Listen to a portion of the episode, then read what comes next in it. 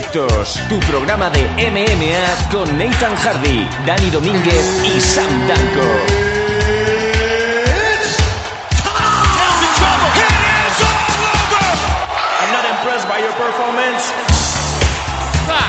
the beautiful Barcelona, the proud host of MM Adictos,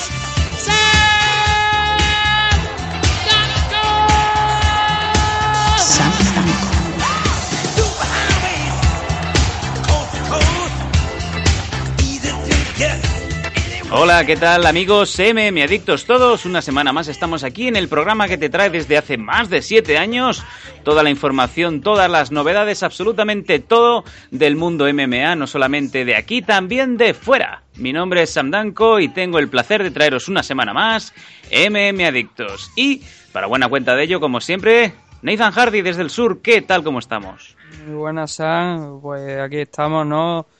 Eh la semana pasada no grabamos, la anterior teníamos problemas técnicos, esta vez también tenemos problemas técnicos que vamos a ver cómo vamos a ir solventando a lo largo de, la sesión. Esperemos que esté todo bien. Y muchas cositas ¿no? que tenemos ahora en la primera parte, nos da alguna que otra noticia así interesante, también buenas para las MMA españolas y sobre todo femeninas, que no se suelen hablar demasiado.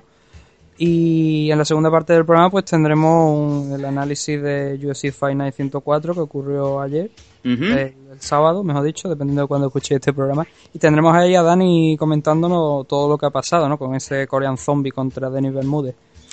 Ahí estará todo. Aparte también, hoy vamos a dar el nombre del ganador. El ganador del sorteo que se va a llevar una suscripción de un año entero a la Dragons Magazine, cortesía de Dragons, cortesía de Nacho Serapio. Pero esto será después en el bloque de noticias aquí, en MM Adictos.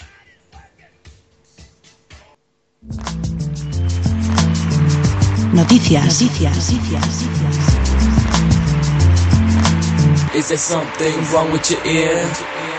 Y la primera de las noticias, Nathan, eh, tiene nombre propio, pero además nombre español. Y es que Vanessa Rico ha sido designada para pelear en Combate Américas el próximo 16 de febrero. Efectivamente, Combate América, esa empresa que está comandada por el señor Alberto del Río, Sí. el Pro Wrestler. Sí, bueno, Pro Wrestler y también durante una época de, su vida también luchador de MMA. Hay que recordar que Mirko Croco casi le arranca la cabeza, ¿no? En un combate allí en, Japón. Eh, volviendo a lo importante, que es la, la pelea de Vanessa Rico, que se va a enfrentar a Kira Batara. Ahora vamos a hablar un poquito también de, de ambas. No es la primera pelea de Vanessa Rico a nivel internacional, ya ha tenido varias. Eh, bueno, también hay que presentarla, ¿no? Un poquito. Pues Vanessa Rico Fernández, el nombre completo, es ocho veces campeona de española, de, judo y también de, de wrestling, de freestyle wrestling.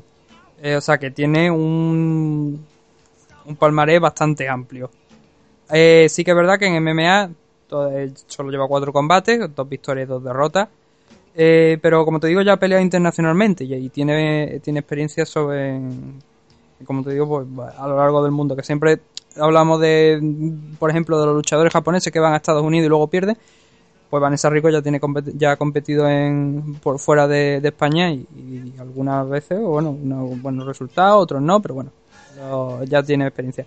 Enfrente, como te digo, Kira Batara, que eh, su último combate fue contra Kanako Murata en Rising el año pasado, con lo cual habla muy bien de, ella.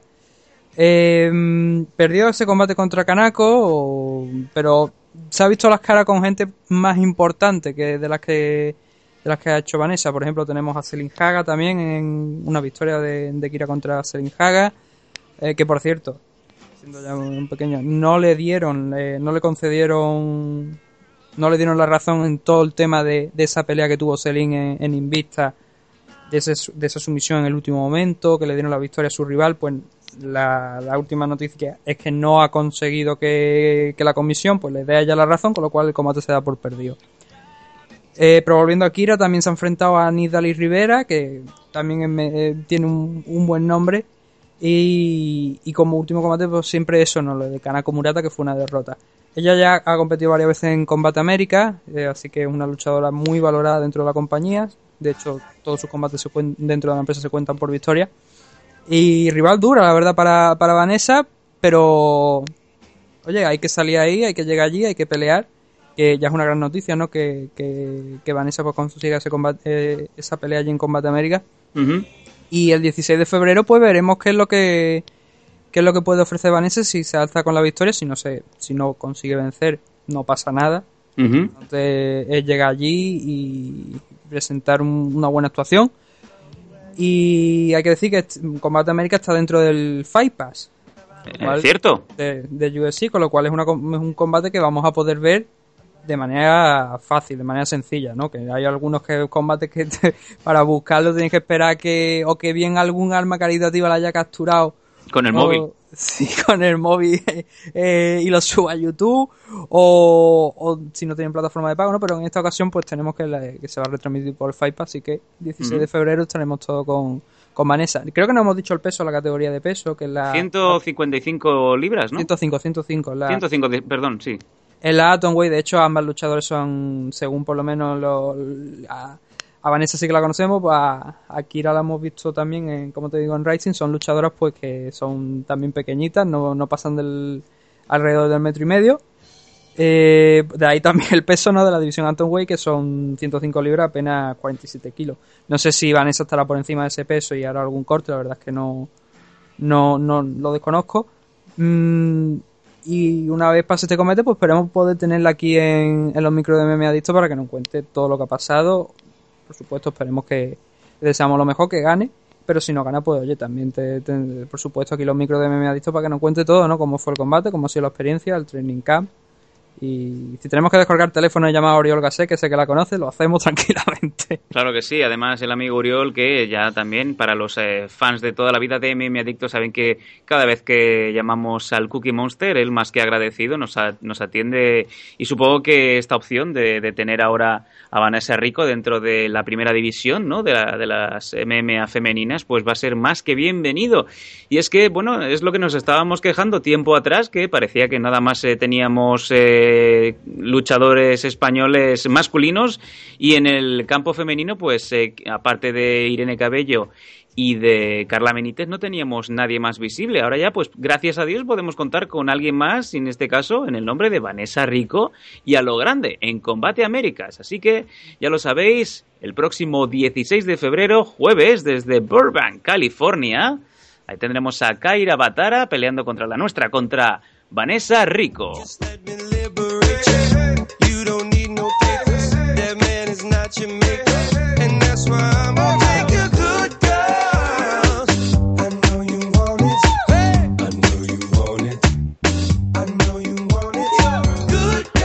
Seguimos con las noticias y bueno, yo creo que te- tenemos que ir a las noticias de siempre, ¿no? Nathan, eh, Ronda Rousey, pero sobre todo también McGregor, ¿no? McGregor, por lo visto, ya también salió al paso de esa rueda de prensa de pay-per-view, que esto es una novedad que yo no había visto antes, que es eh, tú tienes que pagar si quieres saber qué pasa con McGregor, basta con que estés online y vas viendo lo que van diciendo y lo que va contestando, ¿no?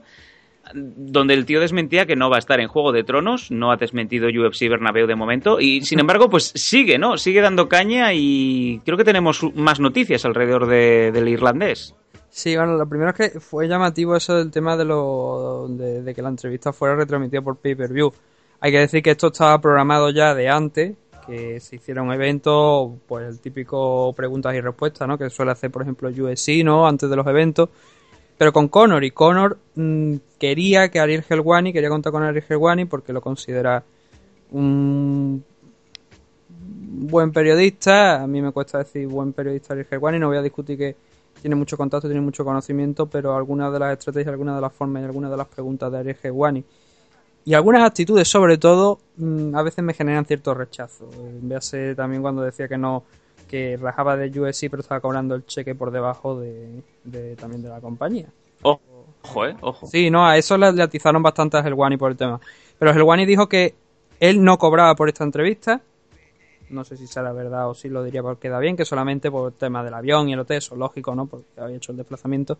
Y que lo del pay-per-view era algo que se había añadido después, una vez ya se había cerrado todo y no deja de ser llamativo, ¿no? Que tú mm, pues tengas que, pagar a lo mejor para ver la entrevista. Es algo llamativo, la verdad. Sobre la entrevista, pues bueno, eh, hay dos, grandes titulares, ¿no? Eh, que creo que el momento en el que dice Fuck USC y Fuck the Mayweathers. Qué grande. Simplemente Conor McGregor. Yo, a ver, cuando yo con... Tú haces una entrevista a alguien, tú esperas que eh, sea una entrevista sincera. Y cuando McGregor dice lo de fuck USC y fuck the Mayweathers, yo me pregunto si realmente está siendo sincero, si es personaje o, o qué. Mm, si, es una entre- si esto ha sido una entrevista simplemente para ven- seguir vendiendo el personaje, considero un error, una tontería mayúscula. Ya lo ya conocemos a Conor McGregor. Eh, así que quiero pensar que ese fuck USC y ese y contra los Mayweather le ha salido de dentro porque realmente lo piensa. Todo esto viene por el tema también, pues eso precisamente, de lo de, de Floyd Mayweather, de esa pelea que mm, se rumorea que puede llegar a tener con él, que va a seguir persiguiendo la licencia en Nevada, que hasta que no la consiga, pues no va a parar. Eh, hay que recordar que tiene licencia de boxeo en California, que se la sacó a espaldas de tan bueno, espaldas. Se la sacó y no dijo directamente nada a UFC ni, ni comentó a, a Dana White, que hay que recordar que tiene contrato con ellos, con lo cual tenía algunas cosas que, que por lo menos había comunicado. ¿no? Dice que espera que, que su próximo combate sea en boxeo. Y mientras tanto, ahí están también Tony Ferguson y, y Khabib Nurmagomedov que están ahí pues diciendo, oye, bueno, si este tío va a enfrentarse a un boxeo. Es el mismo debate que tenemos, solemos tener, ¿no? De por qué ahora Conor McGregor eh, pues dice esto, ¿no? El tema de- del boxeo otra vez, que su próximo combate él piensa que va a ser en boxeo, mientras tanto dice que hay dos monos o em, que van a luchar por un título interino, que no están en su nivel. Es lo mismo de siempre, ¿no? Es lo que estamos eh, diciendo, que yo creo que si Conor no habla, las acciones de UFC bajan y el hecho de que esté empezando a tirar con bala hacia todas partes, yo en el fondo creo que Dana White esto lo, lo, disfruta y, y tanto con lo de McGregor como con lo de Ronda, porque también voy, voy a sacar el segundo tema a colación de esto. Él ha sido el que ha encendido la mecha esta semana, ¿no? Con unas declaraciones en donde él decía que por fin pudo hablar con Ronda y que incluso se siente feliz de decir que él cree que no va a regresar.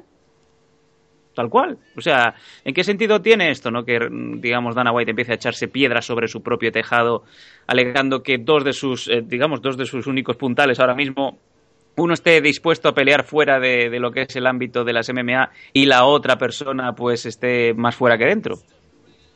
Mm, a ver, yo es que creo personalmente que eh, tú eres promotor y tú tienes que, y tienes una estrella, ¿no? Y es verdad que vendes más esa estrella que otra cosa. Pero yo creo que nunca puedes centrar la compañía ni todos los esfuerzos de la compañía en eso. Y el ejemplo lo tuvimos muy recientemente cuando con, el Amanda Nunes contra Ronda Rousey.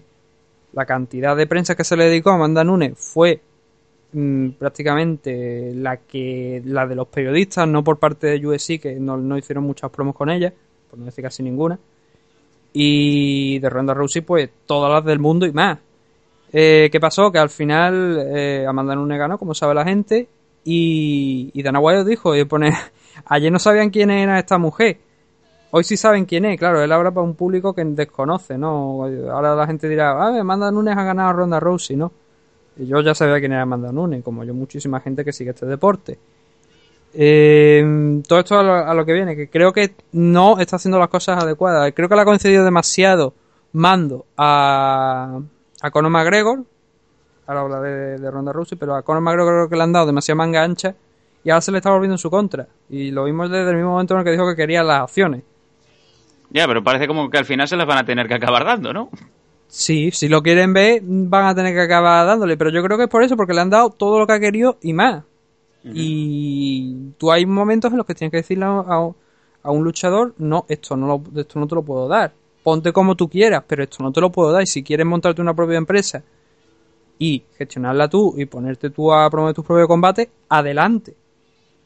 Porque no creo, yo, o sea, yo personalmente creo que eso de Conor, que sí que haría seguramente unos buenos números porque tiene mucho apoyo del público, eso es innegable, pero no llegaría demasiado lejos. Yo creo que eso, ese proyecto de promover sus propios combates, no sé yo hasta qué, hasta qué punto llegaría. Yo no, pongo en duda que sin decir que, por supuesto, como, como te he dicho, que creo que haría buenos números, creo que no haría tan, a lo mejor, unos números tanto como para superar los eventos de UFC. Lo pongo en duda.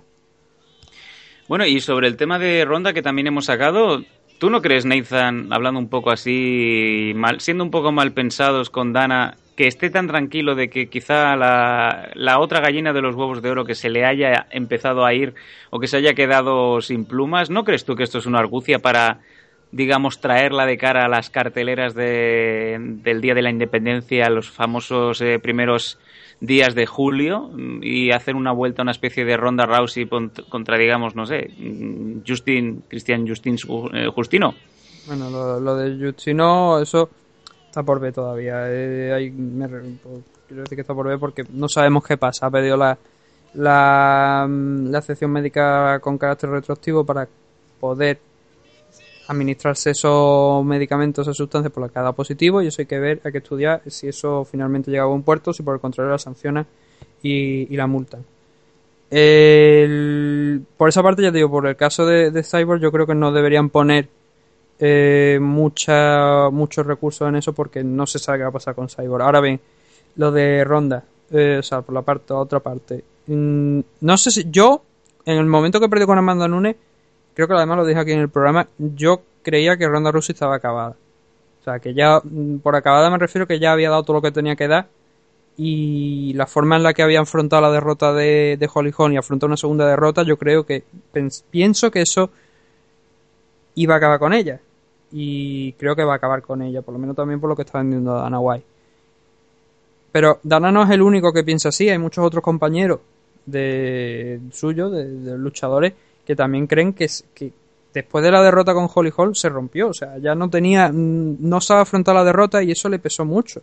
De hecho, es que las pruebas están ahí, o sea, creo que es una, cosa innegable. Estuvo un año fuera de, de combate.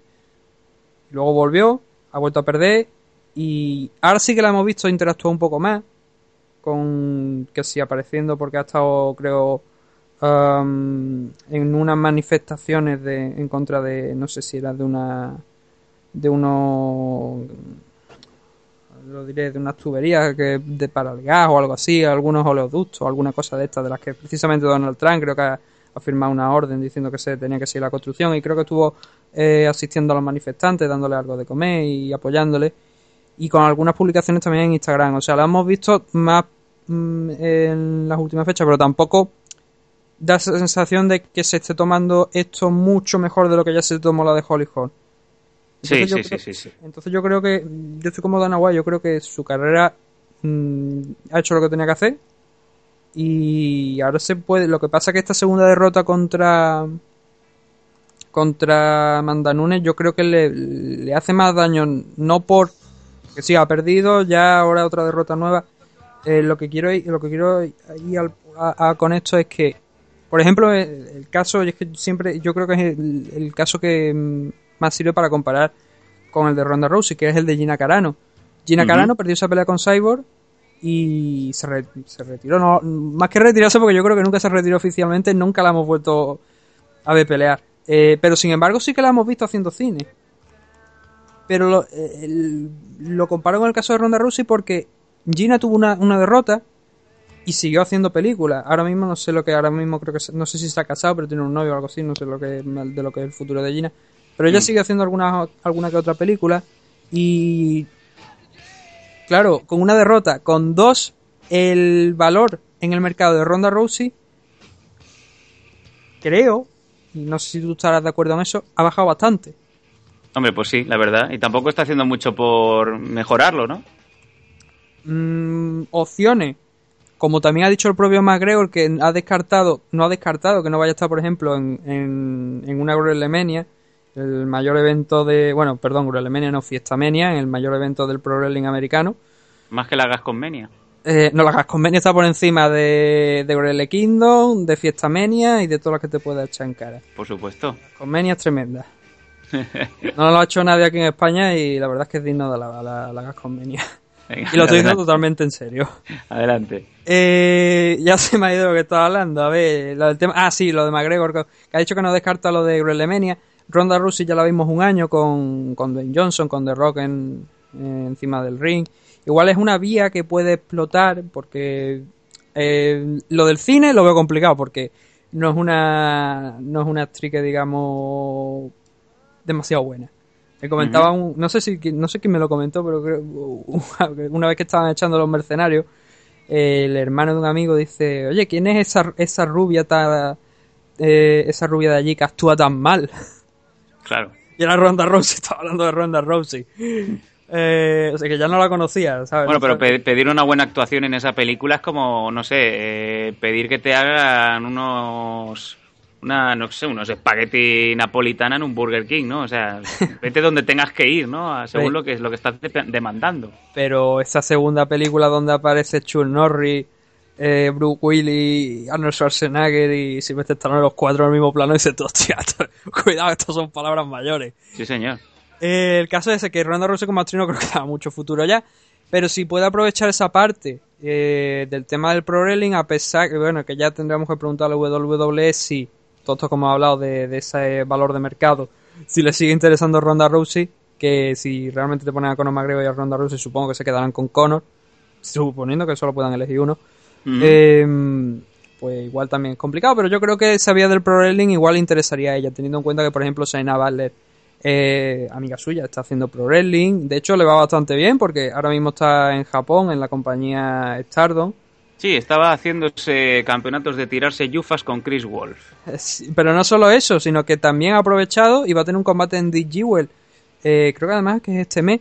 eh, que es una empresa, bueno, ahora antes era una empresa independiente, ahora es una empresa, eh, se, se unió con Deep y es una sección femenina de Deep, pero no deja de ser eh, completamente femenina. Y sin embargo va a tener un combate ahí. Yo creo que es que USC no es el fin del, no es el, una vez te echan de USC o te va o mm, hay más, hay más mundo hay más mundo y hay algunos luchadores que lo están comprobando y ya nos lo comenta aquí Dani de vez en cuando que desde aquí de, de incluso desde España se está viendo que no la meta no tiene por qué ser UFC hay otras compañías a las que puede ir Sí, sí, desde luego que sí, no tiene por qué quedarse en esas, ¿no? En fin, no sé. claro que para Ronda Rousey es complicado y para gente como Ronda Rousey Conor McGregor CM Punk que tienen una ficha muy elevada CM Punk que por cierto se está diciendo que podría tener un segundo combate en UFC Bueno, bueno, bueno.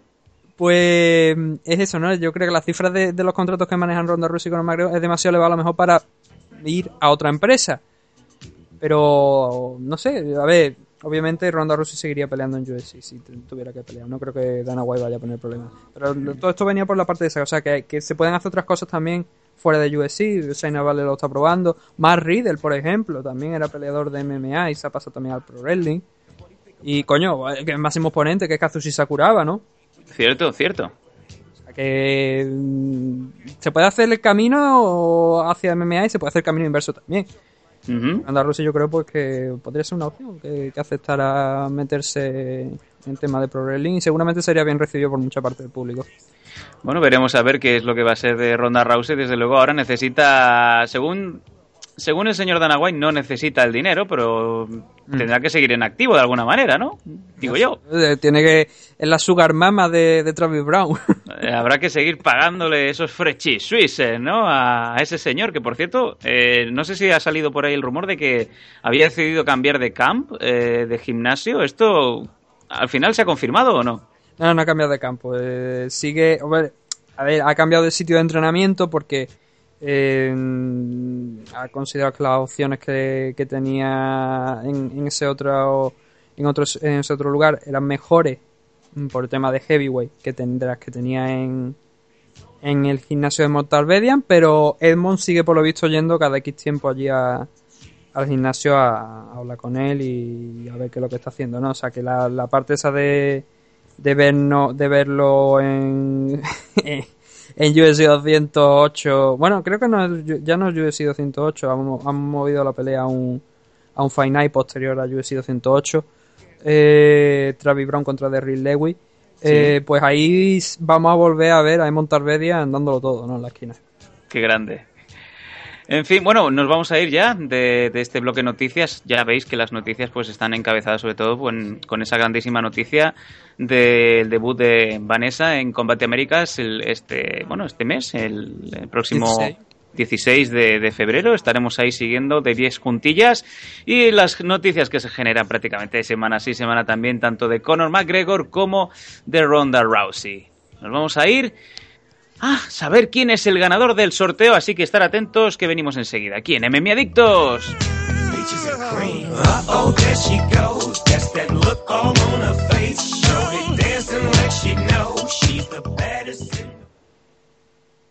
Ya nos conoces, ya nos disfrutas. Ahora es hora de interactuar con nosotros. Oh my god, what the fuck?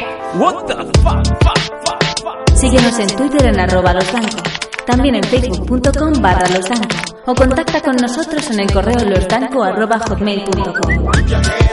Estáis muy enfermos, oyentes de los Dan. Me está poniendo la perra esta, vamos, que le iba a susurrar en el oído, vamos, te iba a pegar una follada ahora mismo también, que te ibas a acordar toda tu puta vida. Nadie te Los Danco, humor fino, corto fino que te pone a soñar. Vamos, te voy a dar el bajón. Háblame de tu nuevo libro.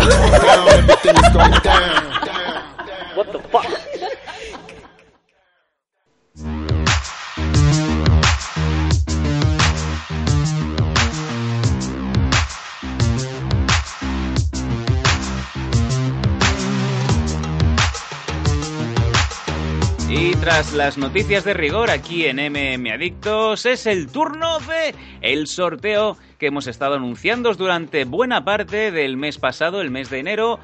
Ya lo sabéis, la gente de Dragons, Dragons Magazine, eh, pues eh, no solamente la colaboración con MM Adictos va más allá de cada semana, cada número ahí apoyando.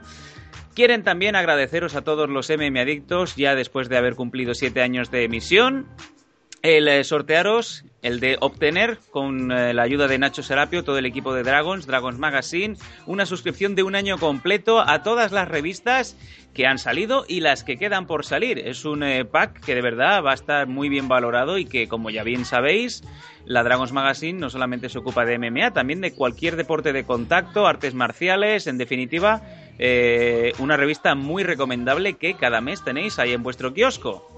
Así pues, Nathan, eh, ¿cuántos correos hemos recibido? Pues hemos recibido unos 70 correos aproximadamente. Muy bien. Bueno, arriba, número abajo, y la verdad, bastante bien. Me imagino Pero- que habrá habido, habrá habido de todo, ¿no? Habrá habido el que sea, el que ha acertado, el que se ha pasado de listo y el que incluso ha metido, pues, no sé. Eh, habrá de todo, ¿no? Sí, hay- también, ¿no? Sí, la verdad es que sí. Y hay gente que ha dicho que incluso 200, ¿no? Y ¿Perdón? digo yo, coño, 200 portadas y tienen 26 números, ¿no? Llama un poco. la 200 por... atención. la verdad es que, digo, hostia, no sé qué, qué revista estamos hablando, ¿no? Bueno, Pero sí, bueno. y, y también hemos visto alguno que ha metido a Jean-Claude Van Damme, ¿vale? Lo vio en Contacto Sangriento y eso no era MMA, amigos. Bueno, aunque Tom no Poe-. Tom Poe era Dios y podía hacer lo que quisiera. Bueno, eh, tenemos aquí, eh, no tenemos notario, pero sí que tenemos eh, una web totalmente cierta que es random.org, en donde nosotros vamos a incluir todos los números que han llegado, todos los correos que han acertado, todos los correos que han acertado, y vamos a dar al botón para que salga el número que genera automáticamente el ganador de esta suscripción de un año completo a la Dragons Magazine. Vamos allá.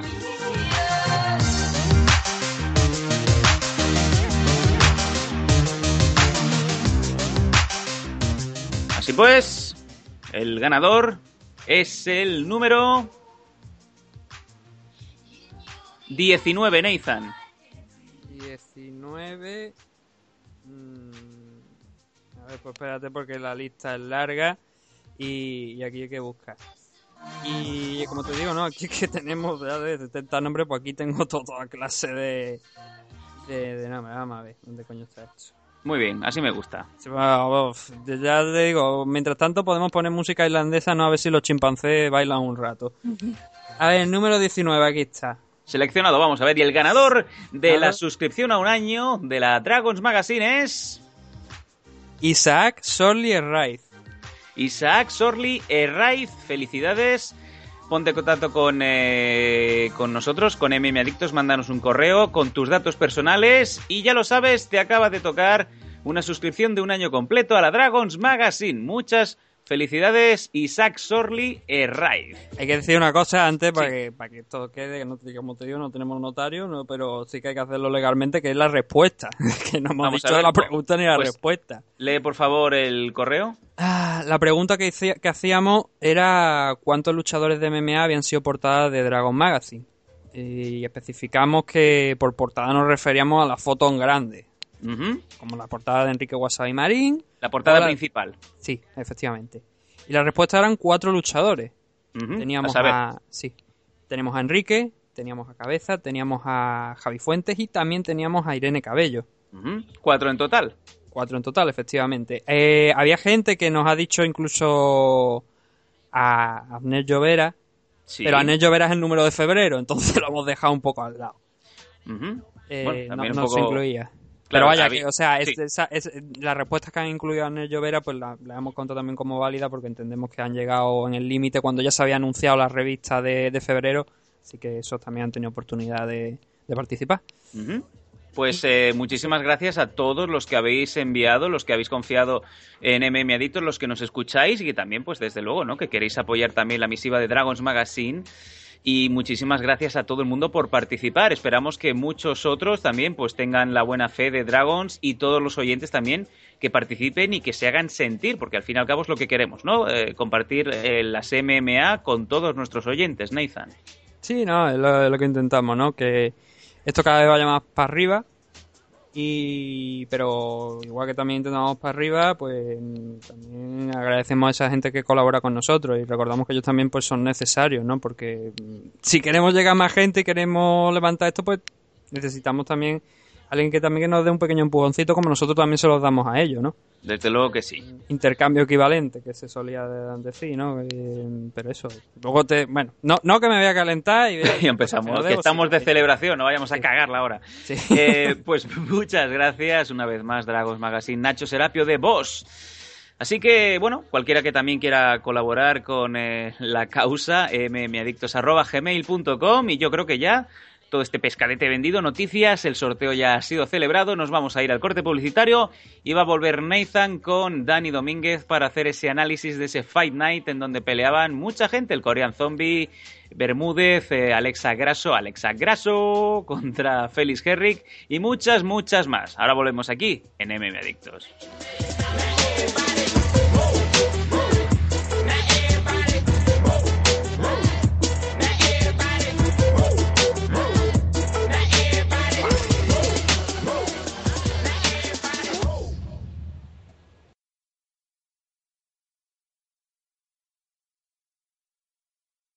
Radio 4G USA.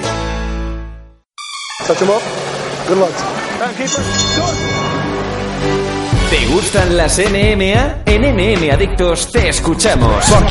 Queremos muchas preguntas, preguntarnos chorradas también, da igual. Escríbenos en mmadictos.gmail.com o bien en nuestras redes sociales, arroba mmadictos.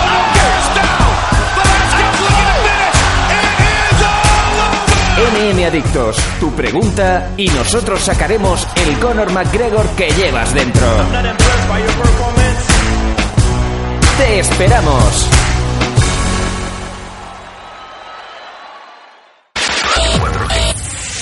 Radio 4G, la mejor radio del mundo en tu mano, la mejor radio del mundo en tu web. The blind stares of a million pairs of eyes, looking hard but won't realize that they will never see the P.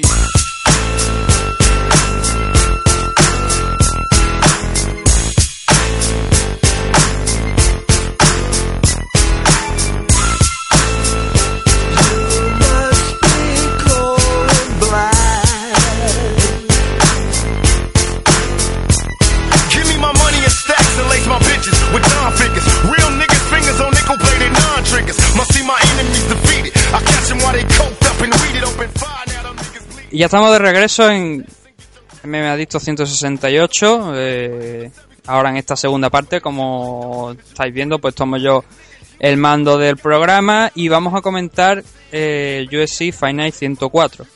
Antes de, meternos con el evento, eh, hay que recordar la vía de contacto donde podéis encontrarnos. En Twitter podéis encontrarnos MM Adictos. Facebook, podéis encontrarnos en la página de MM Adictos. Importante, el grupo se ha cerrado, con lo cual nos hemos. Todo se va a trasladar a la página y todas la- las publicaciones, sorteos, mm, publicaciones para que nos mandéis preguntas para entrevistas, se van a publicar en la página. Así que solamente tenéis que buscar en Facebook MM Adictos y la página os va a salir. También podéis enviarnos correos a, a mmadicto.gmail.com y en plataformas de audio podéis encontrarnos en iBox, en iTunes, en Spreaker y otras tantas. Y en radio también podéis encontrarnos en Radio 4G, La Pelota FM. Ay, no, que esa murió ya, nos la cargamos, una de tantas. Eh, tu cadena radio y otras tantas. Lo importante es que siempre, pues simplemente que pongáis MM Adicto en Google y ahí os saldremos en alguna de las plataformas. No, no tiene mucha pérdida.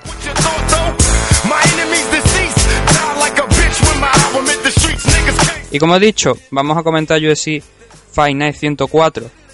¿Y con quién lo vamos a comentar? Pues con Dani Domínguez desde las Islas, que no ha estado en esta primera parte, pero sí que lo tenemos aquí. Muy buenas tardes, Dani. Ah, Muy buenas tardes, Nathan. Me perdí un poquito el programa, no, no sé exactamente de qué, de qué tono van hoy, pero desde luego con muchas ganas de, de hablar UFC, como siempre. Y además con, con cosas interesantes, con un regreso muy importante, que el- era el regreso de- del Korean Zombie ya después de esos dos años que ha estado de servicio militar en, en Corea del Sur.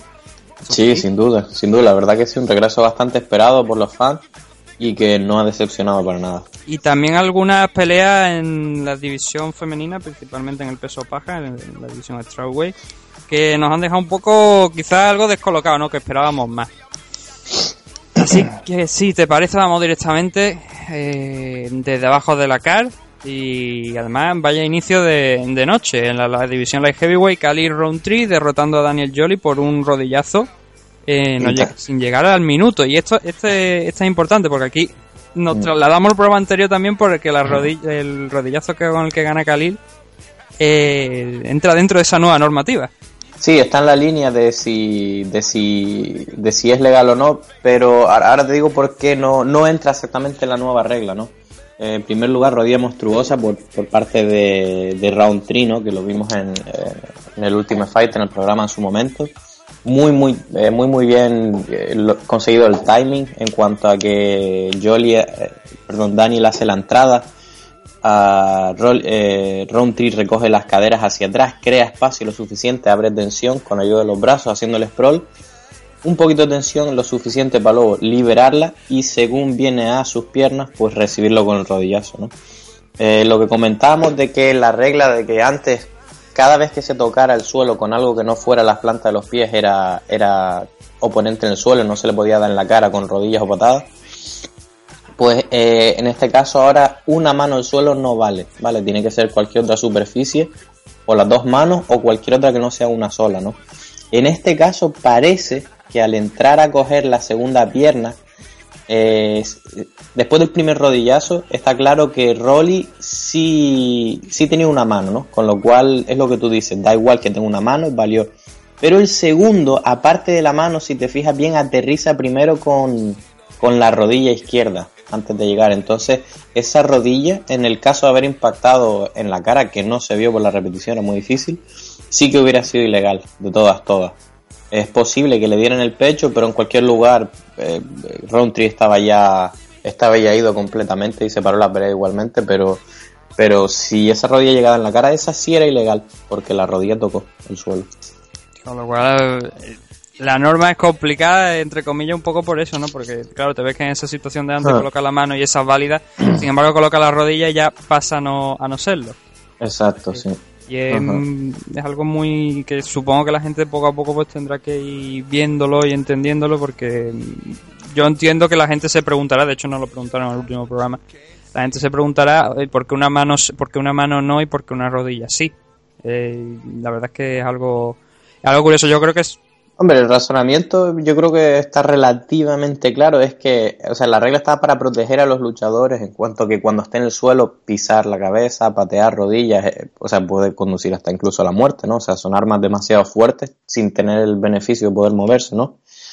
Y, y lo que estaba ocurriendo es que es relativamente sencillo tocar el suelo con una sola mano sin que estés propiamente indefenso en el suelo, ¿no? Entonces mucha gente para evitar rodillas o golpes así devastadores, pues tocaban el suelo y, y que no era el objetivo de la norma, ¿no? Estaba un poco ahí jugando el juego, como dicen en inglés, y, y más que para proteger era, era como un, fallo, ¿no? Entonces, bueno, lo mismo que antes, tocar el suelo con cualquier cosa, menos la mano. La mano, una sola, aún estás de pie. En el siguiente combate, en la división welterweight, Nico Price derrotando a Alex Morono por Apenas sonando ya casi la campana, ¿no? Completamente en el segundo round. Sí, el, bueno, literalmente sonando. Creo que el, el- uno de los golpes fue fuera de tiempo, pero el que realmente lo, lo, lo, lo noqueó, lo dejó bastante ya casi para el final fue en, en el minuto 5-0-0. La verdad que no sé si hay algún tipo de récord aquí, pero muy, muy espectacular. Eh, Morono se hace con, perdón, eh, Price, ¿no? Se hizo con la victoria. Eh, en una pelea dura en la que empezó perdiendo el primer asalto contra un Morono que a pesar de llamarlo en último eh, momento siempre viene a pelear, es un tío duro, no lo, no lo aparenta para nada, a diferencia de Round 3, pero sí que sí que es muy, un, un luchador muy bueno con, con buenas contras y demás. De hecho, tiene aquí, por resaltar, un tiene una esquiva de patada frontal y que contra con un puñetazo giratorio, o sea, se va al exterior de la pierna, hace un puñetazo giratorio, le da en la barbilla y según se recompone tira un gancho con la mano adelantada. O sea, un combo poco menos que del Tekken, ¿no? En la car preliminar, la que se retransmite a través de, de Fox Sport One, los dos combates anteriores fueron el Fight Pass. En la división, en teoría iba a ser un- en la división Strikeway, lo que pasa que Bear Rowling no dio el peso, estuvo un poco por encima. Y que al final se determinó que era un catchway en 117,5 libras. Tecia Torre derrotando, como digo, a Bear Rowling por decisión unánime, 30-27. Eh, el- creo que en parte era lo esperado, ¿no? Que Tecia Torre, después de ese combate con, que tuvo con Namayuna hace ya cerca de un año, pues que siguieran la senda de la victoria. Y además ver Rowling que, bueno, venía de, de perder contra Paige Van Zandt, pero sabe que siempre te va a dar guerra, que siempre es un, una luchadora interesante. Y Tecia, Dani, dominando el combate. Sí, dominancia sin duda por parte de, de, que bueno, sí se esperaba que fuera un poco la favorita y, y era más bien ver que- cómo iba a aparecer Beck, ¿no? Que es la que ha sido un poquito más inconsistente. Pero a pesar de que vino bien, no, no fue suficiente. Tesia está a un nivel muy alto y yo tenía la idea como que había perdido más peleas o algo así, porque realmente no la he visto contra el top 5 y demás, pero no, realmente ha perdido una nada más. Y tiene un récord de 8-1 y viendo cómo está el título ahora mismo, está a una pelea o a que alguien se lesione el título, pienso yo, porque el resto de las luchadoras de esa división tienen muchísimas más derrotas que ella, ¿no? Así que vamos a ver que, cómo le va la siguiente a Ticia, pero ya te digo, pinta muy muy bien por ahora. Sí, además que si te miras el, las rivales contra los que se ha enfrentado, teníamos a Felix Henry que peleaban en, en esta cara, a Paige Van Zandt, o sea, estoy contando victorias. Tenía también una victoria sobre Rona Mayuna, lo que pasa que en ese combate de revancha pues perdió por decisión. Es verdad, sí, sí, cierto. sí. Incluso Angela Hill, que también estaba en esta car, eh, también la ganó. O sea que no eres de esas luchadoras que aparecen invictas, nació en invicta. Eh, la vimos pasar por el, por el Ultimate Fighter, que de hecho este combate eh, es una revancha realmente Mm. también de un combate que pasó en el Ultimate Fighter dentro de, de la casa contra Bear Rowling y nuevamente ha ganado eh, Tecia. Eh, sí, o sea, ahora se plantea interesante y en esta en este en este ciclo de revancha ¿no? que tiene contra Rona Mayuna, contra Bear Rowling, bueno, revancha para según quién, ¿no?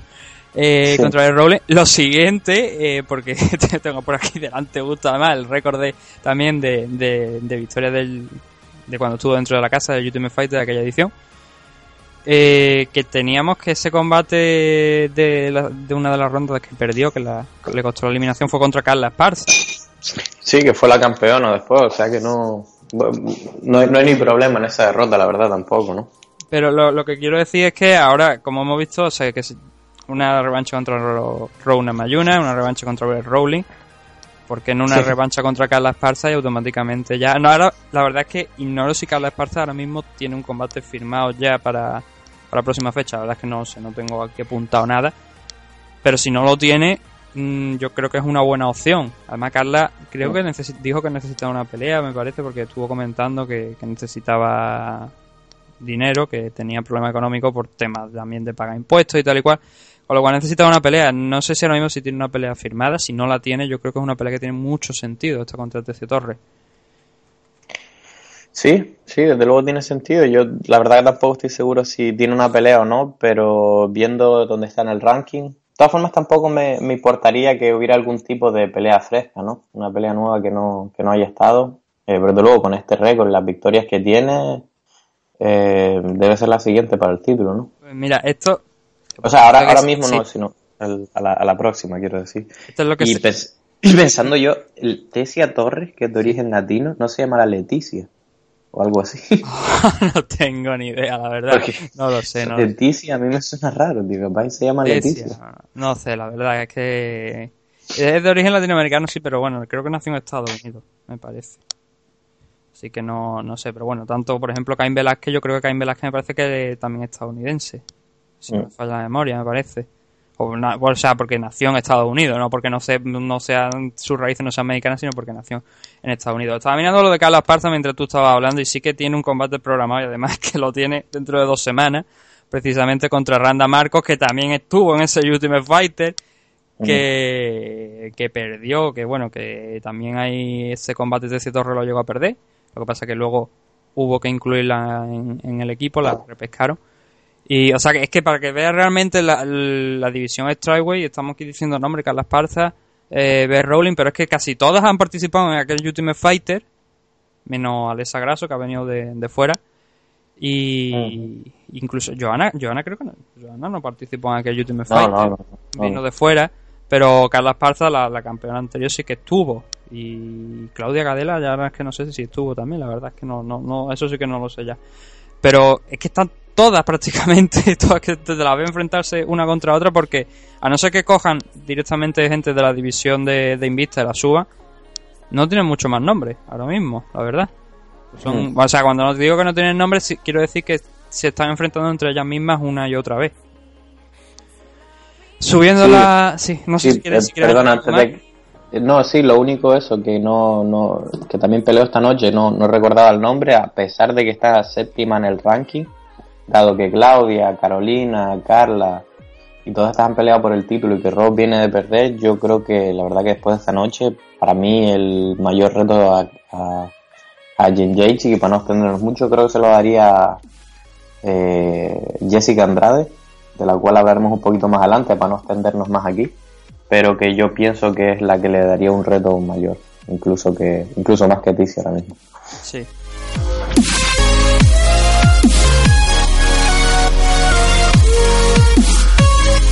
Eh, en la división Bantamweight teníamos a Ricardo Ramos derrotando a Michinori Tanaka, un doble 29-28 y un 30-27.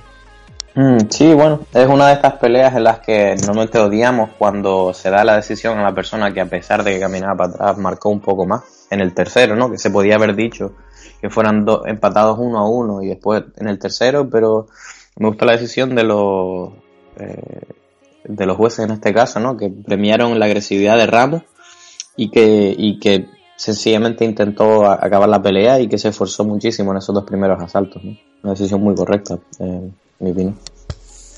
En la división Featherweight, Skelly derrotando a Chris Bruce Matcher por submission Rear Naked Choke en el segundo asalto. Esta, este, este, mira, te puedo ayudar a pronunciarla yo, que tuve unas novias alemanas. Bueno, tengo unas novias. Gruetze Maja. Creo que es algo así. Yo, yo te he escuchado pronunciar el apellido de Joana. Nosotros tenemos la costumbre de decir Joana la polaca o Joana seca. Joana no, no- no somos capaces de pronunciar el apellido, la verdad. no, pero esta tuve que mandar un mensaje y todo a preguntar, oye, ¿cómo se pronuncia esto, no? Pues sí, esta pelea, guau, Kelly, genial, me encanta, la verdad. Quizás a lo mejor me dicen los Jeff favoritos y no me viene sobre la al momento, ¿no? El nombre de él, pero la verdad que me encanta verlo luchar. Que, eh, la verdad que es un lujo verlo luchar. Eh, pelea en, en peso welter, 77 kilos, pero no, se mueve como un 66. Muy, muy, muy buen grappling. Eh, y ahora encima también un golpeo excelente, ¿no? Para la el finalización por Mataleón, el segundo asalto, me parece, ¿no? Ujú. sí, Muy sí. buena pelea. Y ya cerrando la car preliminar de, de Fox Sport One, teníamos la división Heavyweight a Curtis Blady derrotando por, a Adam Minstead por una lesión en, en la rodilla de, de Adam, lo que no le gusta ver a la gente, pero bueno, por desgracia estas cosas a veces pasan, en apenas un minuto del segundo round, el primer minuto del segundo round.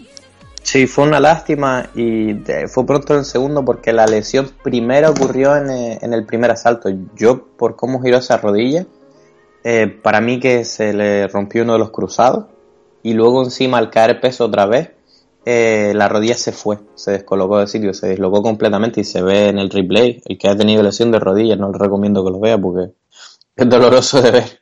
Pero, pero es eso. Aún así, no, no hay que quitarle nada a Blaze. La verdad que yo pienso que estaba en camino a la victoria igualmente. Eh, pelea muy espectacular el primer asalto por las proyecciones. Que bueno, que en pesos ligeros más se, ven más a menudo, ¿no? Pero que, que es espectacular ver a un peso pesado haciéndole un suplex al otro, ¿no? Al más puro estilo WWE. y, y sí, y sí, la verdad, eh, lástima por parte de mi, de mis, perdón, eh, por parte de la lesión, pero que para nada es una, o sea, Blade va, va a recibir eh, lo que él recibiría en una victoria normal porque la dominancia fue completa por su parte incluso antes de la lesión.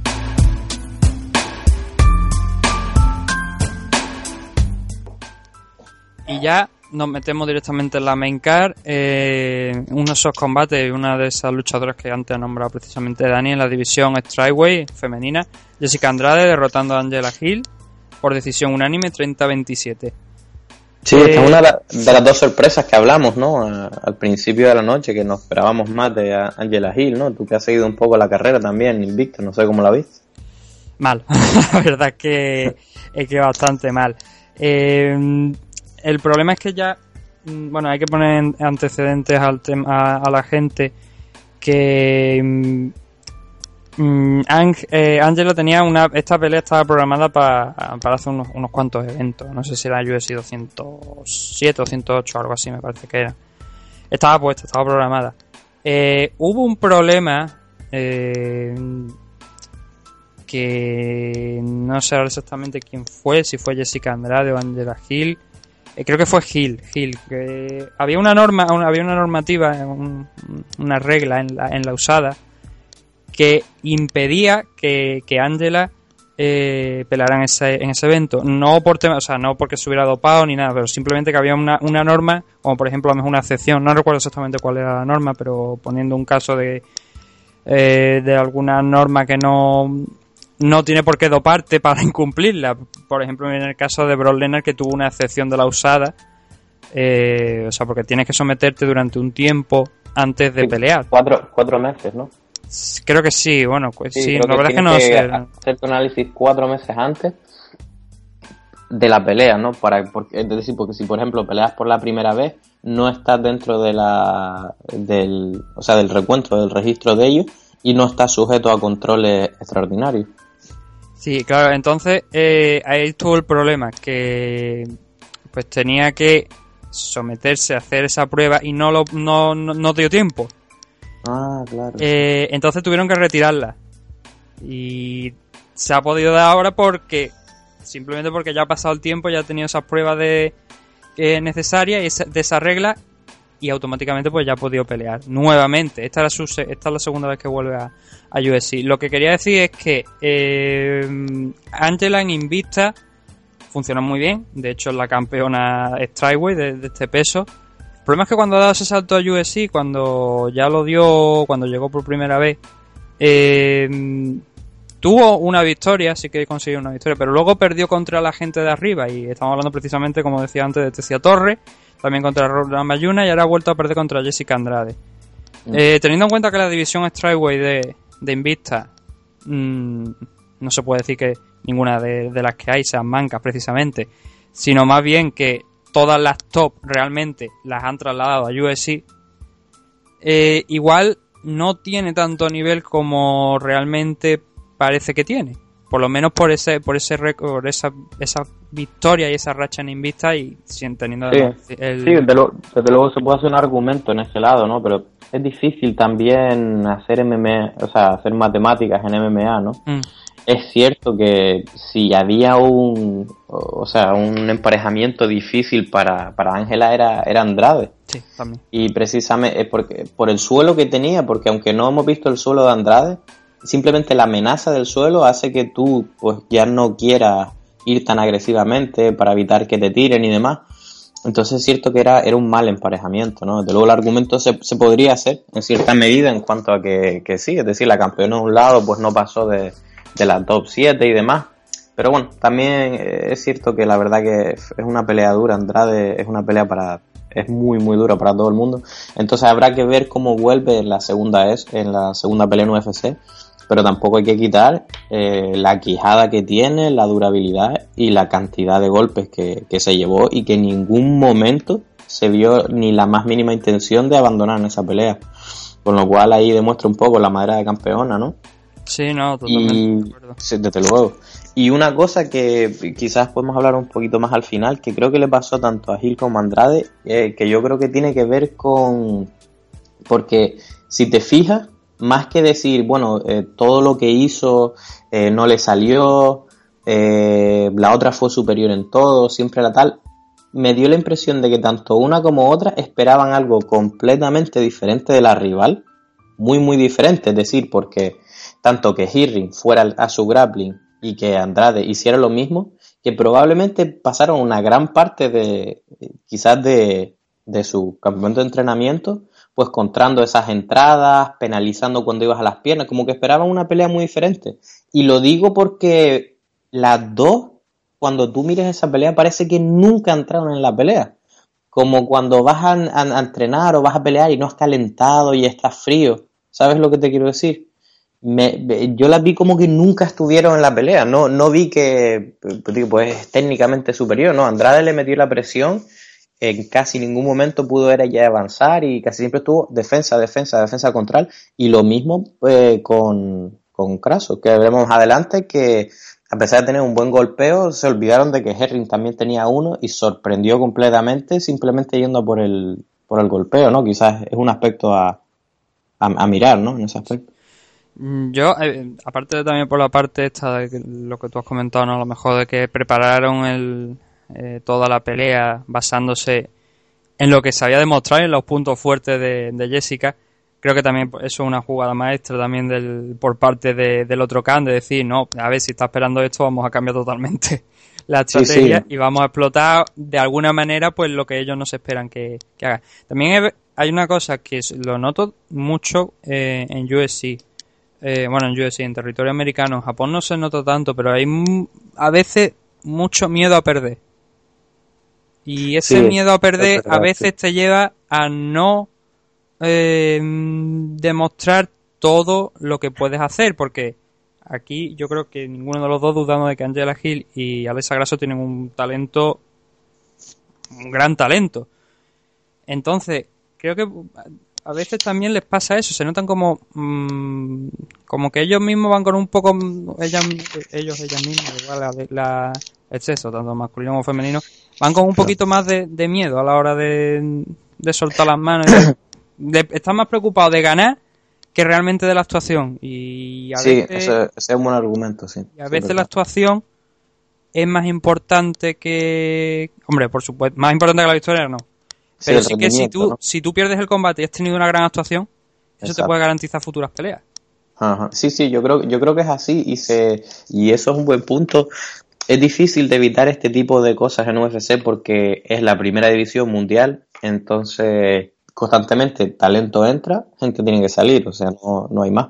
Pero sí que, sí que es verdad que ya no solo Japón, Estados Unidos, pero Bellator es un buen ejemplo, ahora con Scott Coker, que se ve como lo- rara vez un luchador no rinde, o, o sea, ellos simplemente porque no tienen ese, ese miedo a que les corten, ¿no? A que le, a que le despidan después de una mala pelea, así, o de simplemente una derrota como UFC. Que ganen o pierden, me da la impresión de que todo el mundo, en general, pelean bien. Pelean mejor de lo que, porque no tienen esa presión del corte y se centran en lo que tú dices, en tener un buen rendimiento, una buena actuación. Y es muy probable, sí. Que eso fuera un factor también. Eh, siguiendo con la card, en la división Heavyweight, a Marcel Fortuna derrotando a Anthony Hamilton por KO en el primer asalto en apenas tres minutos. Sí, espectacular caos aquí de, de Fortuna, no quedando el hombre más grande. uf, espectacular. Eh, en este caso utilizó un poquito lo que hace Stipe Miocic, no sé si lo has visto con otros pesos pesados. Eh, no, igual de grandes que él o un poco más, o quizás no necesariamente en, en cuanto que utilizó el, los kilos de, de Hamilton, ¿no? Está claro que ponerte hacia un, un rival más grande o, más potente que viene hacia ti generalmente no es una buena idea, pero la forma que él lo hizo evitó el golpeo de Hamilton cuando avanzaba y le puso un, un puñetazo perfecto en la quijada y con lo cual eh, sí, Fortuna pegaría fuerte, pero gran parte de ese caos también Hamilton cargando a, hacia, su, hacia su propio caos, ¿no? Uh. En la división Light Heavyweight, uh, Volkan Oezdemir derrotando por una decisión dividida, un 2-29-28 y un 28-29, a lo que nosotros solemos decir aquí eh, en este programa, eh, cuando tú jugabas al Pro Evolution Soccer o algún juego de esto que no tenía la licencia, te veía como, por ejemplo, Ronaldinho se llamaba Romaldinho, ¿no? Le cambiaban el nombre, una letra o algunas cosas. Nosotros solemos decir que Obisan Pro, que fue el perdedor del combate de ayer, es la, la marca blanca, la marca de, del Pro Evolution Soccer de Josh Pierre, ¿no? De Josh Pro, Josh Pierre, Obisan Pro. Es un chiste muy malo, la verdad, pero salió hace bastante tiempo, lo, lo, lo dijimos así, ya se nos ha quedado. Y como digo, decisión dividida, 29-28 para Volcan, un doble 29-28, un 28-29 para Visan Pro.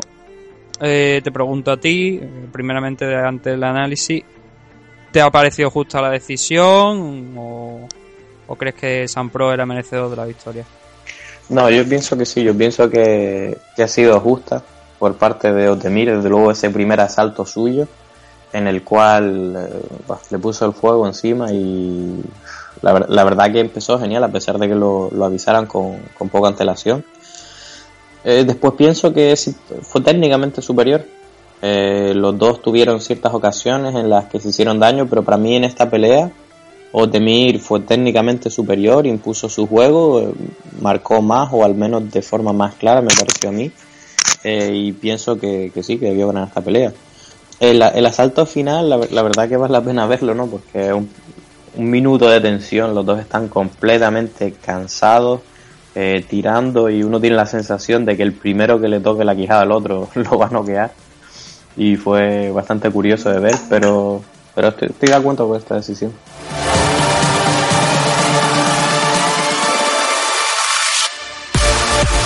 En la división Lightweight, James Vick derrotando a Abel Trujillo por, por un bravo choke en el tercer round.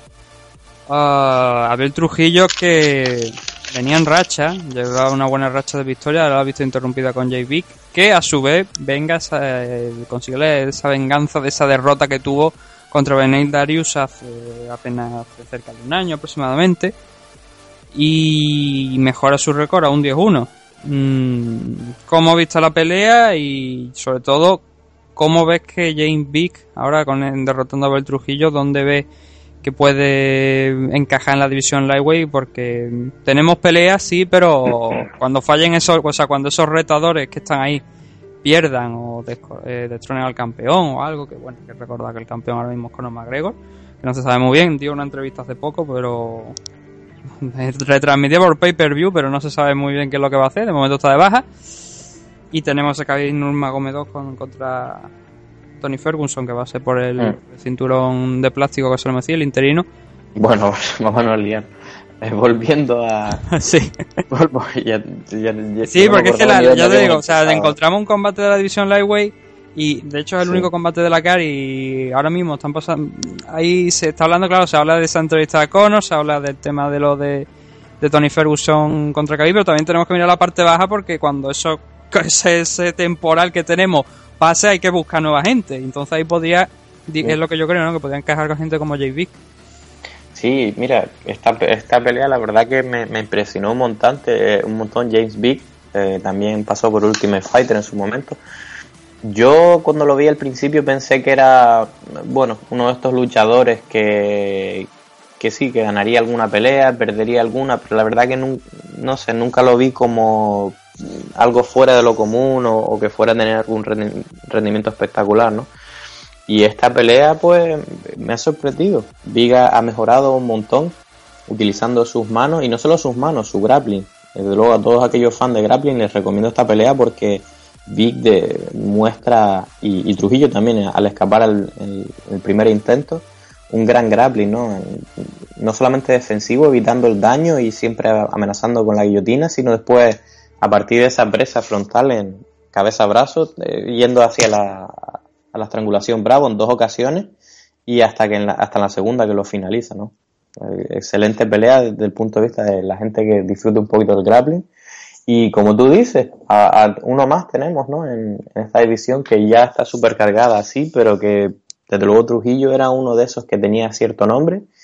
Y a ver qué pelea le ponen ahora a Vic. Jane Vick eh, ha dicho que tiene un problema que, no, que no, no lo había tenido en cuenta hasta ahora. Y es que sus brazos son demasiado largos para conseguir sumisiones sobre el highway, ha dicho.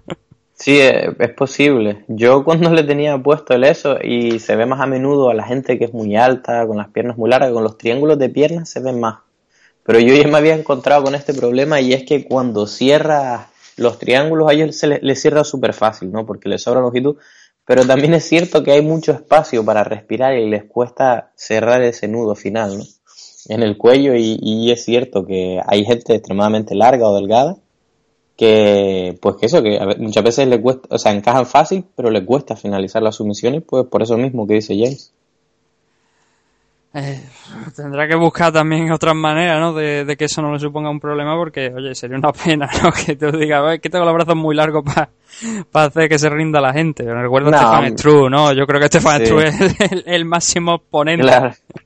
Sí, hombre, a ver, es una, es una dificultad relativa. Desde luego que si tienes que elegir entre que te cueste finalizar o encajar, finalizar desde luego, porque es mucho más fácil trabajar estando ya puesta, que es lo que hace él, que siempre, eh, está claro que hay gente más corta, que cuando cierra es la muerte, tardas un segundo, pero que les cuesta mucho cerrar, ¿no? Así que que no se queje y siga trabajando con el brazo largo, que está funcionando muy bien por ahora. En la división Strikeway, el otro combate de, esos tres que había, a excepción de, bueno, ese primero que hemos dicho antes de esto, River Rowling, que fue un catchway por, porque falló el peso, ya con main event de la noche. Eh, Felix Henry, o sea, haciendo saltar todos por los aires ese tren del hype, ¿no? Tan, que solemos decir también de vez en cuando. Ah, derrotando a Alessa Grasso por decisión unánime, un doble 29-28 y un 30-27. Eh, sorpresa, vaya, yo creo que no hay mucho. O sea, el titular corto sería ese, ¿no? Sorpresa.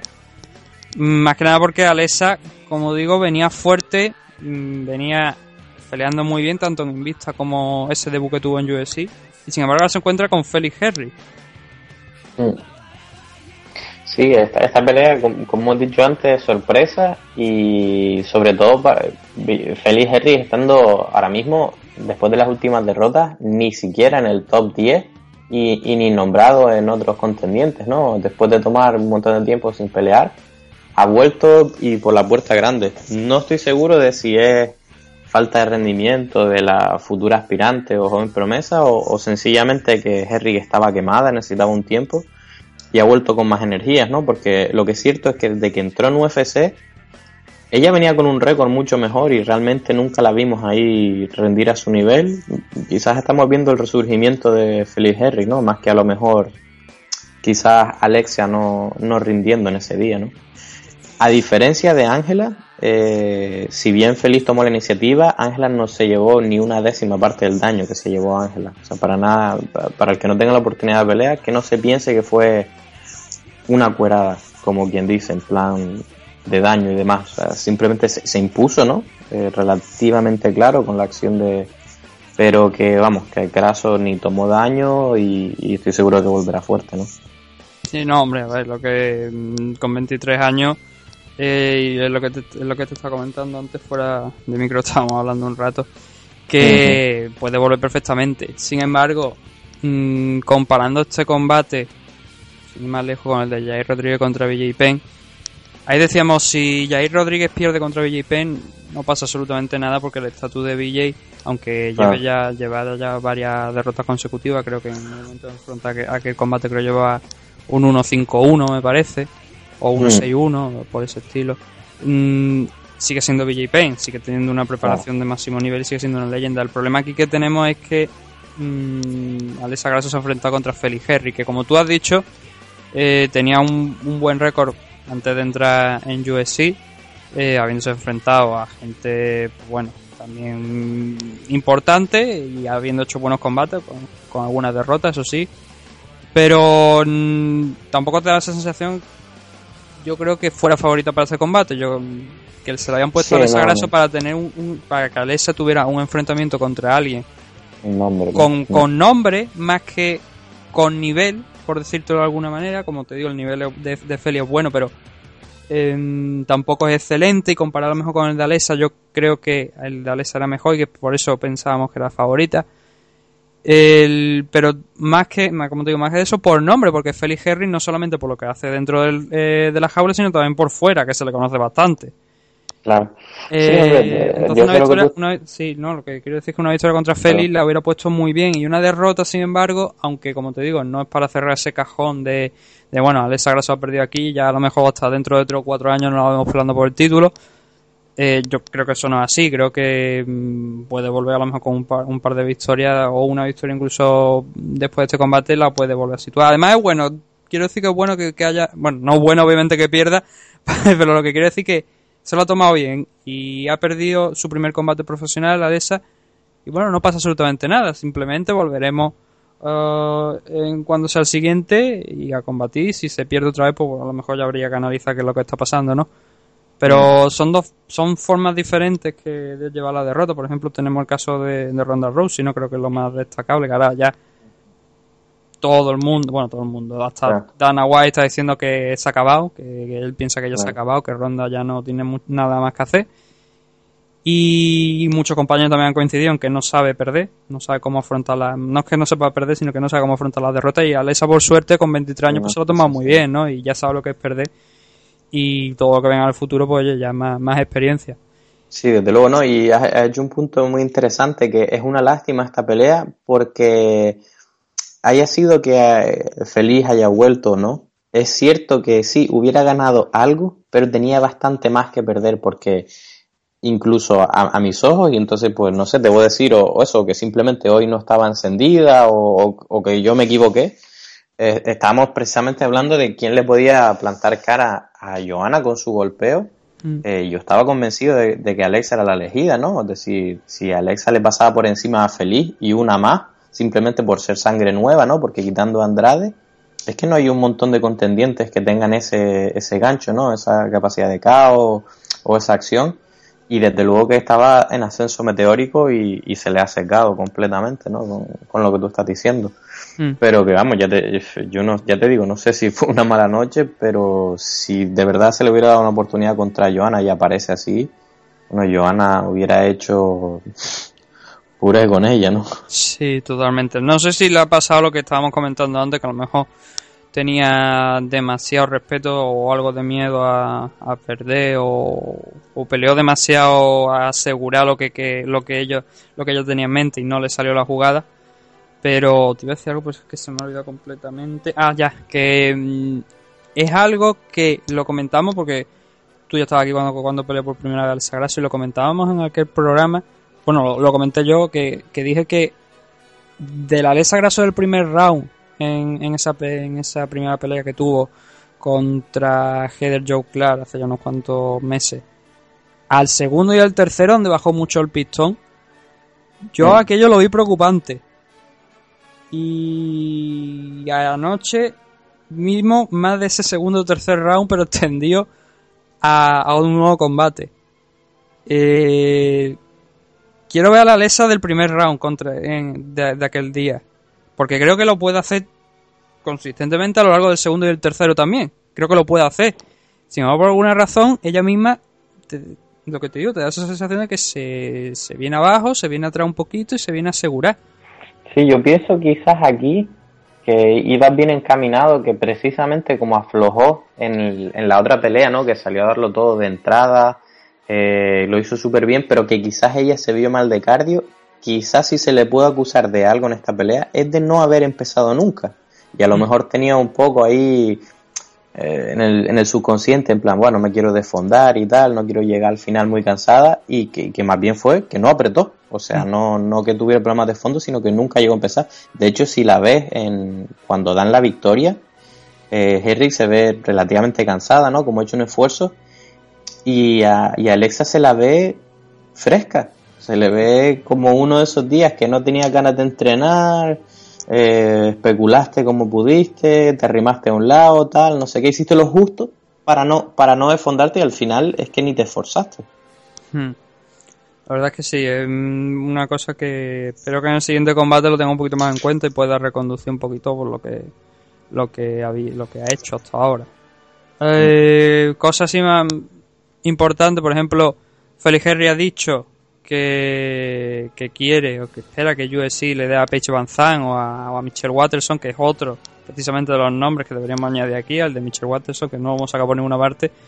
Pero también Watterson, yo creo que está ahí también en, en Es verdad, Watterson. de, de oportunidad estoy- por el título. o- Sí, sí, sí, que estoy diciendo, no, no, es verdad. Watterson es la siguiente, sí, sí.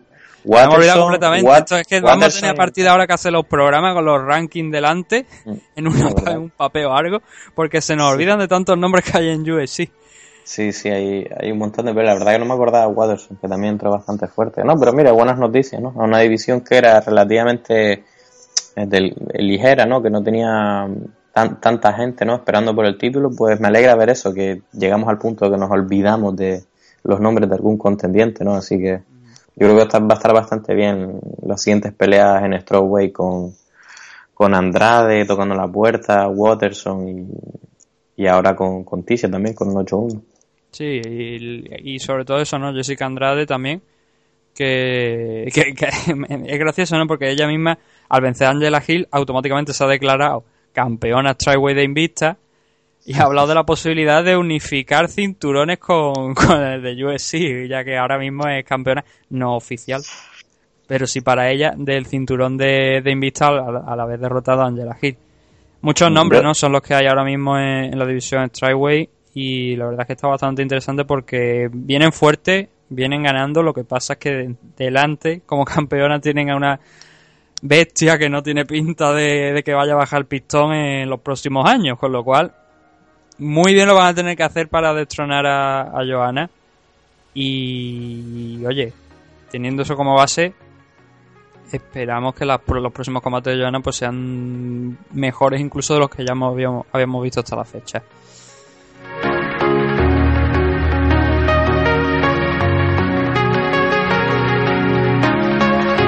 Ya en el main event de la noche, el regreso de Chan Sung Jong, Korean Zombie, por fin ya volvía después de dos años de retiro forzoso, ¿no? Por el tema de servicio militar en Corea del Sur, que tiene que estar dos años sirviendo, eh, derrotando a Denis Bermúdez, de luchador ya veterano de UFC, que salió de un Ultimate Fighter, por KO por un uppercut en el primer round, cuando solamente se llevaban pues, poco menos de, de tres minutos, no llegan a los tres minutos el combate.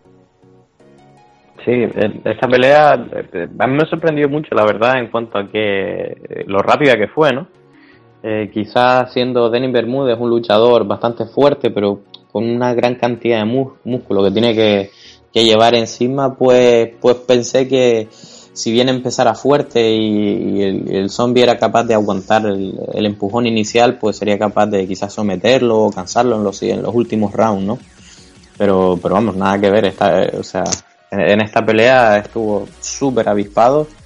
Eh, Chanson Jones. Eh, Bermúdez tuvo unos buenos momentos, incluso llegó a, a herirle en, en un punto ahí, en- a dejarlo medio atontado. Que además al principio Pero- del combate prácticamente, que exacto, es que a los pocos segundos ya le había conectado una que ya tú ya te veías como como el Korean Zombie ya iba haciendo pues lo que el, el zombie realmente. Sí, Pero yo creo sí, que es que, ¿sabes? O sea, ent- entramos en eso en el que tú no sabes realmente si le ha hecho daño o es que es su forma de, moverse. claro.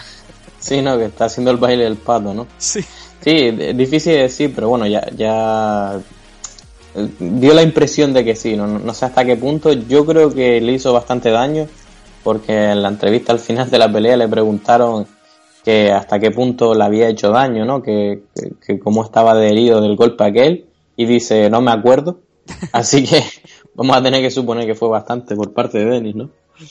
Y, y al final, movimiento técnico excelente por parte de Chanson Jung con el KO por uppercut. Eh, ahí hubo un golpe final para, para acabar el trabajo, pero que lo que hizo fue el uppercut, ¿no? Eh, Dennis tiró eh, un jab, o sea, el, el golpe inicial con la izquierda. Chanson Jung se movía hacia la derecha, hizo el slip, o sea, deslizó, y por debajo le metió el uppercut directo a la quijada, que a veces le llaman el uppercut ciego, porque es imposible verlo, porque tú al tirar tu propio brazo, el brazo adelantado, pues tú no puedes mirar hacia abajo, ¿no? Ese brazo te bloquea la visión y cuando alguien sale a tu exterior y mete ese gancho abajo, es imposible verlo, te coge relajado y en muchos casos pues, pues conduce al caos, ¿no? Como, como vimos en esto. Chanson Jung dice que no lo había practicado, que no lo esperaba. A mí me cuesta creerlo porque viendo la repetición parece vamos, espectacular. Si no, si no lo ha practicado, el- este chico de verdad es un genio, pues porque digno de ver. Sí, de hecho fue el, el primero, creo que, en realizar un twister en USC a, a Leonard García en la revancha de aquel combate que tuvieron en, en WEC. Eh, ah, bueno, antes he dicho que han sido dos años de, de espera para, para poder volver a verlo. Realmente han sido muchos más, ¿no? Porque Sí, Eh, tres y algo, sí. Sí, según estaba consultando aquí, el último combate que fue eh, aquel combate contra Jose Aldo, en el que tuvo esa lesión en, en el hombro y realmente nos impidió pues ver el, potencial de, del coreano, que yo creo que lo está haciendo muy bien en el combate y que si no hubiera tenido esa lesión, quién sabe dónde hubiera acabado la cosa. Eh, pero eso, eso fue en, ago- en agosto del 2013, con lo cual han pasado cerca de tres años y medio, ¿no? Mucho tiempo porque, bueno, ha estado con, con temas de... Estuvo con temas de, de lesiones, de, no vol- de que si volvía, si no volvía, finalmente, pues también lo llamaron de del servicio militar, como he dicho, y pues tuvo que estar dos años sin, sin subirse a la jaula. Lo bueno es que lo tenemos ya de vuelta, ¿no? Y Sí, sin lesiones, ¿no? Un- Sí. Uno pensaría que en estos dos, tres años, pues se ha, se ha dedicado precisamente a, a curar este tipo de lesiones, ¿no? Sí.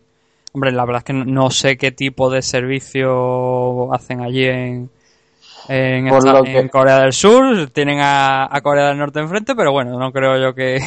Por lo que, sí, Te ponen los que- altavoces a toda hostia con música coreana y poco más creo que haga. Por lo que, por lo que yo, o sea, por lo que apenas vi un minuto así que él, que él comentó y yo ya había visto esto, ¿no? Teniendo amigos que están en el ejército y que, y que son competidores, ¿no? El ejército normalmente cuando tiene competidores de alguna disciplina, eh, pues sí que tienen un servicio mínimo, pero sobre todo, por ejemplo, cuando es eh, que compiten en, en algo similar a eh, judo, grappling, jiu-jitsu, defensa personal, sí que es cierto que se les cambian ciertos servicios militares por eh, instrucción. Y entonces se aprovecha el talento de estas personas y se les pone de instructor de defensa personal. En el caso de Johnson John creo que tengo entendido que es algo similar, que aparte de lo que él pudiera entrenar por la tarde, eh, lo más que hizo estando ahí en el ejército pues fue hacer más bien de, instructor de, combate cuerpo a cuerpo y quizás pues bueno, aparte de curar lesiones hasta le dio un poco la oportunidad de, reflejar en la técnica, ¿no? Mientras enseñas a los otros y, quizás le haya venido está bien, ¿no? Este, este descanso y volver renovado, especialmente para un tío que toma el daño que toma el zombie coreano en muchas peleas. ¿no? Sí, bueno, ya por suerte, desde aquellos combates con, contra Leonard García y, George Rupp, antes de dar salto a UFC, yo creo que ya se centró un poco. Él mismo dijo que no podía estar peleando de esa manera, porque aparte de que no es bueno para tu salud, es que no, no iba a llegar a nada. Así que iba a tener grandes actuaciones, la gente lo iba a querer ver, pero si no ganaba realmente no iba a tener esa oportunidad que tuvo contra Jose Aldo por el título. Y ahora, como te digo, ha vuelto, eh, ha vencido a Denny Bermúdez en el primer round, con lo cual eh, regresa donde lo dejó, con grandes actuaciones y sobre todo en esta ocasión con una victoria. Y han pasado, como te digo, cerca de cuatro años, tres años y medio. La división ha cambiado completamente. Tenemos a Matt Holloway, tenemos a Anthony Pettis también puede que está por ahí, puede llegar a enfrentarse contra él. Tenemos a, por supuesto, a Jose Aldo de campeón. Frankie Edgar también peleando la división Featherweight. Un escenario totalmente diferente, nuevo, con, con nuevos luchadores de- desde, desde que él lo dejó. y que ha subido el nivel. Yo creo que ahora mismo el nivel de la división featherweight es bastante mejor que, que el que había hace unos cuantos años.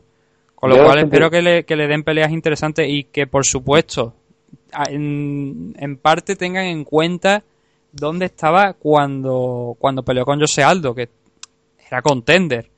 Ahora con esta victoria con, contra Denis Bermúdez, que no es que estuviera muy muy arriba del ranking, pero yo creo que No, no, sí, era, era el 9 o el 10, ya, ya está en el top 10. Mm. Eh, por suerte ya está en el top 10 directamente, que es algo Pues bastante apreciado porque, porque de repente merece estar ahí. Por supuesto que tiene que estar ahí. Por eso, por eso lo digo, porque teniendo en cuenta su estatus de contender de hace cuatro años, cerca de cuatro años, espero que eso no, que ese tiempo de baja no le vaya a suponer un problema a UFC a la hora de darle combates importantes. Yo creo que automáticamente después de esta victoria contra Daniel Bermúdez debería tener combate contra, no te voy a decir más Holloway, ¿no? Pero igual Frankie Edgar, que está ahí un poco en tierra de nadie porque ya se ha enfrentado dos veces con, con Jose Aldo. Mm. O Anthony Petty, yo creo que serían unas opciones bastante viables para de vencer, tener una oportunidad por el título o por lo menos estar peleando contra el primer contender o el segundo. Ah, perdona, dije que Bermúdez estaba en el top 10, pero no, se había caído del top 10. Está como mención, pero ahora mismo no está allá. Pero, vamos, sí, eh, a, a lo que tú dices. Que vamos, que yo no le daría ninguna pelea fuera del top 10 porque me parece un desperdicio de, de un posible contendiente. Y, y ahora más que nada, no, no, no quiero decir que haya más nivel o menos que antes, pero desde luego lo que hay es más gente, sencillamente. O sea, ha pasado más el tiempo.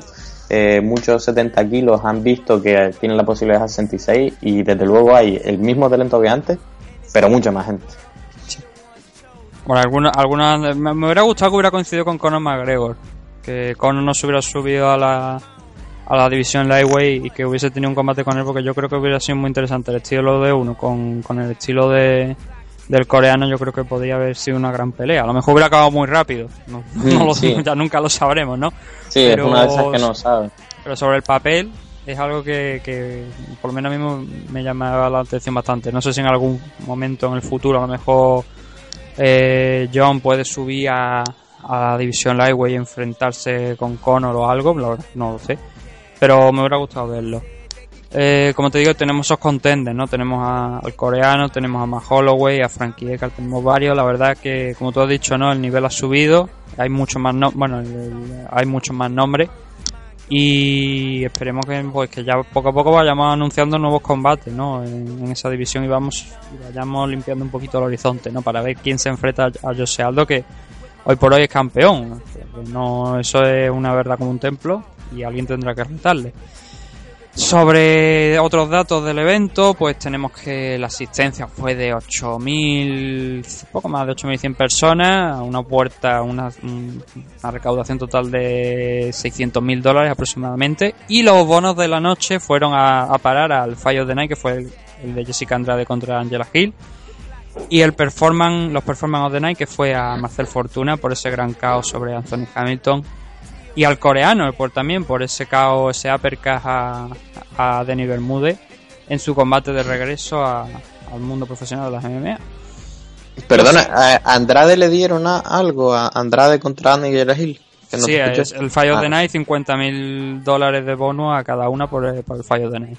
Eso te iba a decir, porque para mí, en lo que lleva de año, creo que es, por lo menos de chicas, es la pelea del año. O sea, se dieron en todos lados.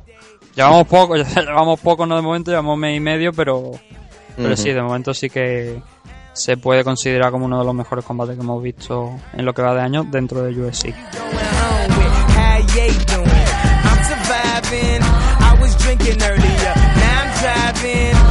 Y esperemos que, bueno, eh, me iba, y lo que iba a comentar era el- los próximos eventos que tenemos. Y sin ir más lejos, tenemos el de la semana que viene eh, otro combate de femenino, estrenando la división Featherweight con ese title shot, esa oportunidad por el título, por un cinturón que está vacante porque se acaba de crear entre Holly Holm y Germaine de Randamier. Y no solo eso, bueno, el evento de UFC 108 va a ser pay-per-view. Mm, No solo eso, también tenemos el regreso de Anderson Silva contra Derek Branson, Ronaldo Sousa, Pacaré contra Tim Boech, Glover Teixeira, Dustin Poirier contra Jim Miller y otros tantos. También Ian McCall, ¿no? Volviendo si no tiene problemas ninguno, que yo espero que, pueda pelear bien tranquilo y, y sin problemas. Y eso es lo que te digo, Dani. UFC 208, nuevo pay-per-view. Como así, si quieres hablar de algún combate, destaca alguno. También, sobre todo, el main event, ¿no? Que creo que es el más importante de todos los que de los que hay, por la importancia esa que, que digo que tiene, ¿no? Que es el, el combate inaugural de la división featherweight femenina en UFC. Sí, bueno, en términos de pay-per-view no creo que, bueno, no creo, seguro que no, no va a ser lo que es un super ventas, ¿no? Eh, pero bueno, un, eve- un evento interesante, siempre que pelea Anderson Silva eh, es, un, es un evento digno de ver. Y, bueno, vamos a ver qué pasa con la división esta de 146, que, que siempre es la sombra de, de Cyborg, ¿no? Que lo interesante de esta división, más allá de que, a lo- de que la rellenen, ¿no? Poco a poco, que será lo que hará UFC como siempre, pues eh, todo el mundo a la expectativa, a ver cuándo viene Cyborg. Bueno, lo de Cyborg está por ver, porque todos sabemos. Claro, No hay, no hay, sí. o sea, no hay noticias nuevas sobre el tema de del dopaje. Lo último que, que se supo fue lo que comentamos aquí en el programa, que iba a pedir la excepción a la usada por el, una excepción médica para poder utilizar ese medicamento, retro, con carácter retroactivo, obviamente. Y estamos a la espera, ¿no? De si se la conceden o no se la conceden. Si no se la conceden, pues obviamente lo más seguro es que le caiga una sanción y una multa. Y habría que ver que, sobre todo más que la multa, la sanción que le puede caer a, a Cyborg, porque sería la segunda sanción, ya que tuvo una hace unos cuantos años cuando estaba todavía peleando en Strikeforce. Y tú lo has dicho, ¿no? Eso es lo, está todo el mundo pendiente de Cyborg y en parte eso es lo que ha provocado que, bueno, que tengamos este Holly Hall contra Germain, que debería ser un combate en el que debería estar el programa Cyborg. Holly ha dicho que eh, los de UFC, pues que mm, si quieren montar una división solamente les falta de- solamente le basta con descolgar teléfono, hacer unas cuantas llamadas, ya tienen una división completa. Eh, Ah, sí. A pesar de que el, el de 145, el peso de 145 no es un peso que realmente vean muchas luchadoras. Mm, a la cabeza te viene, bueno, el- se pueden nutrir de lo que es Invista, ¿no? Pero, eh, Sí, pero también, ahora- también es verdad que si no lo hay, pues no hay muchas, pero porque no tienen con qué pelear, ¿no? Quizás si, si se abre, pues de repente más gente sube, ¿no? O, o gente que, no sé. Sí, o sea, por ahora no hay, ¿no? Porque no, no, no existe en UFC, pero que es como tú dices, es, es abrir un peso en UFC y empieza a aparecer la gente por todos los lados. Y, hablando de a ver qué pasa, yo la verdad que Cyborg, de Randoming, estar eh, que quieren ir a, a 145 tienen que estar poniéndole velas a todos los santos para que suspendan a, a Cyborg, ¿no? Porque te digo una cosa, yo no sé quién va a ganar de las dos, pero si ella no la suspenden y vuelve a pelear por ese título, lo tenga quien lo tenga, se va a llevar una cuerada. No sabemos quién va a ganar aquí qué- para esto, pero sí sabemos quién va a morir en el próximo, ¿no? Como Cyborg vuelva. Mi madre, como no la suspendan y, y encima llegue en la actitud de, buf, no sé cuánto tiempo más voy a estar sin que me suspendan peleando. Así que voy a cogerte de la pierna y te voy a estampar contra la pared de las autas. Sí, sí, sí, va- es una locura. Pues eso es lo que nos depara las próximas fechas en, en UFC, sin ir más, más lejos. Lo he dicho, la semana que viene tenemos el pay-per-view en, en Nueva York, además. El regreso de, de UFC a Nueva York, UFC 208. Y luego ya la siguiente semana también tendremos a, a otro UFC Fight Night, donde, como he dicho, estará Carla Esparza, Johnny Hendry contra Héctor Lombard, un combate interesante también, de Rick Lewis contra Travis Brown, el regreso de Travis Brown, que precisamente ha dicho que no se ha cambiado de camp, que teníamos la esta idea de que se había cambiado de de Khan de porque había un había un rumor que lo había visto bueno había un rumor había una foto de él No, en está, otro está- está entrenando, él, él lo dijo, dice, no, voy a Las Vegas y tal porque tengo gente más grande para entrenar, pero él sigue viniendo este hombre aquí. Sí. Pues, o sea que Sí, bueno. esperamos esperamos eh, ese 19 de febrero nuevamente el espectáculo de Montalvedian en la esquina de Travis Brown dando órdenes que, que nada más que entiende él, ¿no? y, y- y los tres que le miran con cara de ¿tú estás seguro que tú eres entrenador? yo, eh, la verdad que es verdad que cada vez que pelea, tío, siempre estás esperando ahí para escuchar el audio, tío. Es que forma, fo- ya forma parte del show. eh, Le guste, yo entiendo que ah, mm, es un desastre, ¿no? Que, porque si te miras el récord de los luchadores suyos una vez ya han llegado a, una vez que empiezan a entrenar con él, pues se los carga prácticamente todo, todos empiezan a perder. Travis Brown, eh, eh, Ronda Rousey, que son los nombres más, quizá más importantes. No, Ellen Berger, Jessica Duke, todos los que han ido. Sí, sí, por eso Jasmine Duke, que tiene un, tiene un registro amplio. Y, pero ya, claro, cuando te, lo- te, te ves esa actitud, y yo creo que todas las cámaras ya también están pendientes de las órdenes de, de Edmond Tarvedian. Y encima de aquello que lió con Fabricio Verdú, ¿no? Donde Fabricio le pegó a San Fronky que dijo, a ver, ¿me sale rentable? Sí, pues toma pata. ¿Verdad? No me acordaba que le pegó una pata en el pecho a Fabricio. A, a pique de que te suspende la comisión y te ponga una multa, ¿no? Pero ha dicho, mira, me voy a pegar a tipa. ¿Cuánto voy a cobrar aquí? 300 mil dólares. Pues toma pata en el pecho. Toma por culo. me, va a, me va a chillar. Qué espectáculo. No veo el momento de que vuelva, es verdad. Pero es es de eso, luego te vas a YouTube, ¿no? Pones Ceci People y te ves vídeos con sus mejores momentos, obviamente los mejores momentos son desastre. Pues ya llegará el futuro donde te verás, que ya te lo estás viendo, ¿no? Esos vídeos tributos a Emos Talvedian por esa carrera como cornerman luchadores. Pero bueno, vamos a hacer ya el último corte antes de, de despedirnos en este adicto 168 con dos preguntas, bueno, tres preguntas interesantes que nos han llegado vía Facebook al programa. Así que hacemos un pequeño corte y volvemos.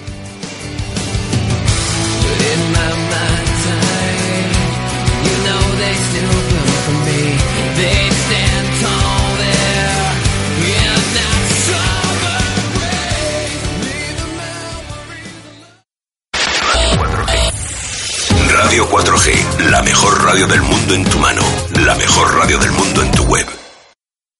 Radio 4G USA.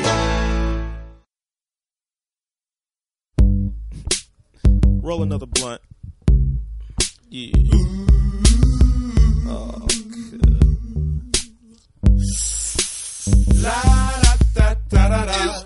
La da da. La la la la. La la la la. La la la la. Yeah. I was gonna clean my room until I got high. I was gonna get up and find the broom, but then I got high. Uh, la, da, my room is still messed up, and I know why. Why, man? Yeah, cause I got high. Because I got high. Because I got high. La da da Y sí, ya no ya nos vamos a ir en este meme adicto 168, pero como he dicho antes de, de este último corte, hemos recibido tres preguntas, tres preguntas interesantes eh, sobre MMA y sobre lo que no es MMA también. Y vamos a proceder a contestarlas. Mm, Nos dice Rubén, Rubén Pichel. ¿Algún día Cerrone peleará por el título otra vez?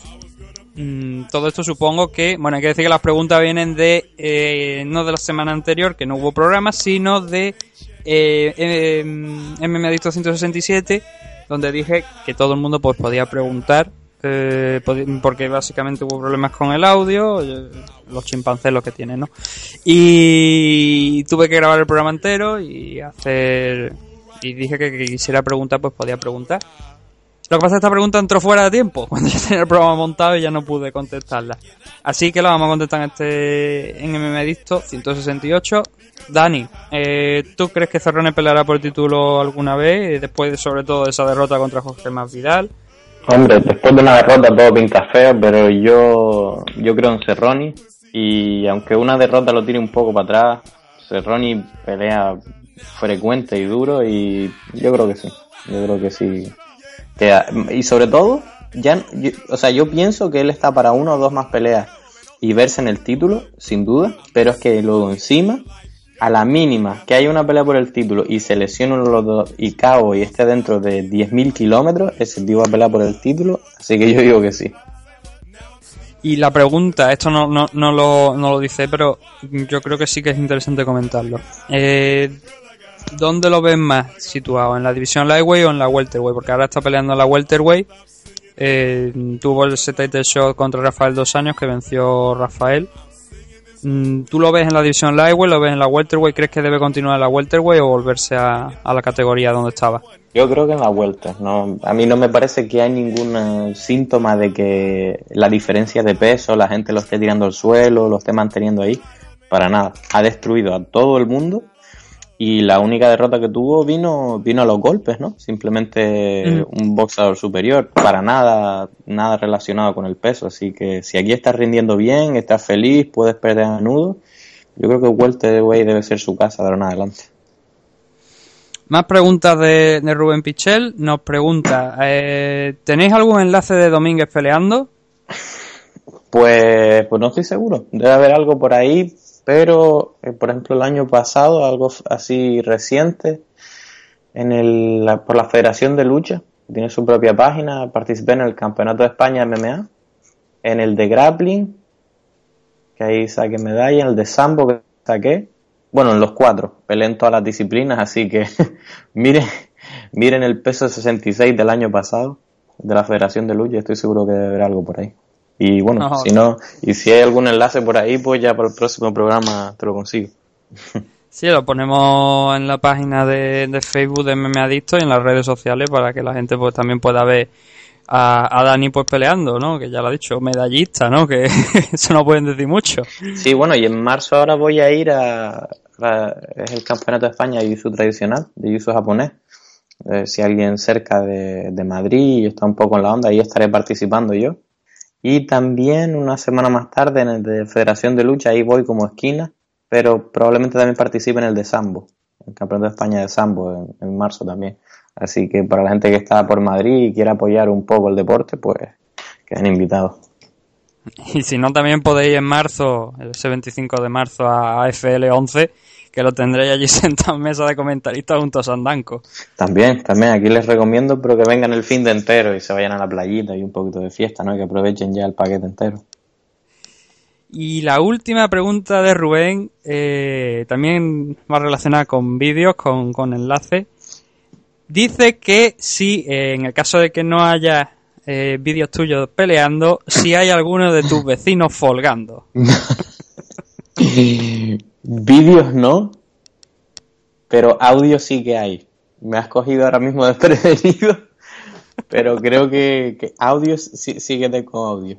Audio desde, o sea, grabado yo aquí cenando con, un- con el tenedor en una mano, comiendo en la boca, no acercándome a la ventana, no, no, comiendo con una mano y el móvil en la otra, grabándolo para que me creyera la gente, porque se piensan que es de mentira las cosas que yo cuento aquí. Y voy, a ver si encuentro ese audio. ya tengo la portada ideal para ha dicho 169. Un caniche con un móvil en la mano. oh, vaya tela. Pues esas han sido la- las preguntas de Rubén, ¿no? Y, y ahora sí que sí, vamos a despedirnos de, de este MM Adicto 168.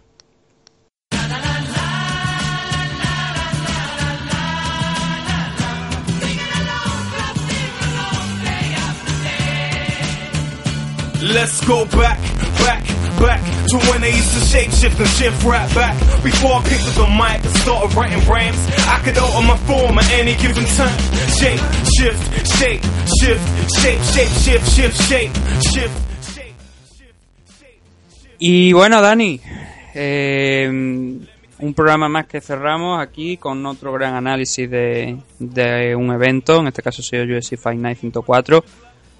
También hemos tenido noticias en la primera parte y sobre todo ese ganador de, ese sorteo de, de Dragon Magazine, de esa edición, de esa suscripción anual que estábamos sorteando en el programa. Que esperamos que disfrute, ¿no? El, el oyente de, y apoye a esa, esta revista Dragon Magazine que hay que decir que este mes de febrero tiene en portada Arnett Llovera, una entrevista con Arnett Llovera, así que ya sabéis, pasad por vuestro kiosco, ya estamos en febrero, con lo cual desde el 1 ya se puede adquirir. Y si nos ha tocado esta edición, este sorteo, pues por 3 euros apenas, pues este, 2,95 incluso creo que es el precio exacto, tenéis eh, Dragon Magazine, esa revista, con esa entrevista en, esta, en este mes, Arnett Llovera. Como ha dicho Dani, muchas gracias por un nuevo análisis de, de un nuevo evento que agradecido- tan, tan, tan agradecido estoy yo como los oyentes, ¿no? Con tu sabiduría, tus palabras y, como digo, muy agradecido. No, un auténtico placer, de verdad. De luego, eh, no simplemente hacer análisis en sí, ¿no? Porque yo las peleas las veo siempre, ¿no? Pero el hecho de tener que tomar notas y reflexionar o incluso ponerte en los ojos de, de alguien que a lo mejor no, pues no ha entrenado, ¿no? Siempre te da una segunda perspectiva, ¿no? Y es bastante bueno. Y sobre todo para, para el tema de comentarista, ¿no? Como tú hablabas, que estaremos Sam y yo. Eh, que bueno, que creo que estaremos separados esta vez, si no me equivoco, no está por confirmar, pero puede que haya eh, retransmisión tanto en inglés como en español, ¿no? Siendo la española para cuando lo retransmitan por aquí en las nacionales y para la versión inglesa, así que es posible hasta que no que nos separemos, posible que haya un divorcio entre Sam y yo. Pero- no, o sea, yo pri- primera noticia tú- que tengo de eso, ¿no? Yo no sé incluso si... Pero todo, todo- si esto se debería estar diciendo en el programa, pero bueno, no pasa nada. No, no, no, pero es amistoso. No, No, no, no, no, no, ya, básicamente, no, no, es- es- desde luego se sabe. Eh, ya se ha publicado por Facebook que Sí. eh, AFL se, se va a retransmitir en, en televisión española y entonces lo que sí que me han confirmado es pues que habrá dos retransmisiones, una en inglés, otra en español y aún no está claro cómo va a quedar la cosa, pero que sí hay una posibilidad, ¿no? De que a lo mejor caigamos un poco en retransmisiones diferentes. Ojalá que no, porque hacemos un buen equipo. Pero, pero bueno, en cualquier caso los dos estaremos allí siempre tratando un poco de, educar al público que no lleve tanto tiempo quizás y, y ayudar al deporte a que salga adelante. Sí, señor, y sin necesidad de subir vídeos diciendo a los luchadores cómo tiene que hacer ámbar en sus combates profesionales en UFC. Que te encanta meter puya. Impo- importante que cuando has dicho televisión española hay que remarcar una cosa, cuando por televisión española no es televisión española, nadie vaya a poner la 1 de televisión española No, el no. 5 de marzo para ver. En España, en ver. España. No, no, quería decir televisión en España. No, no Sí, el canal. En el canal que precisamente se va, se, ya creo que se han iniciado las emisiones en... Tiene un canal en TDT en Baleares, estamos hablando de Fight Time, del, este canal que va a estar destinado al deporte de contacto, que ya ha iniciado su- sus emisiones en- a través de la TDT en las Islas Baleares, pero que también se va a trasladar a otras plataformas aquí en, en la península y también a través de una aplicación de, de móvil, donde se va a poder, pues, espero ver este evento de, de, de AFL. Y si no, si estáis fuera de- en el extranjero, siempre podéis ir directamente a la página de World Series of Fighting Global Championship, que ahí también se va a retransmitir en pay-per-view el evento.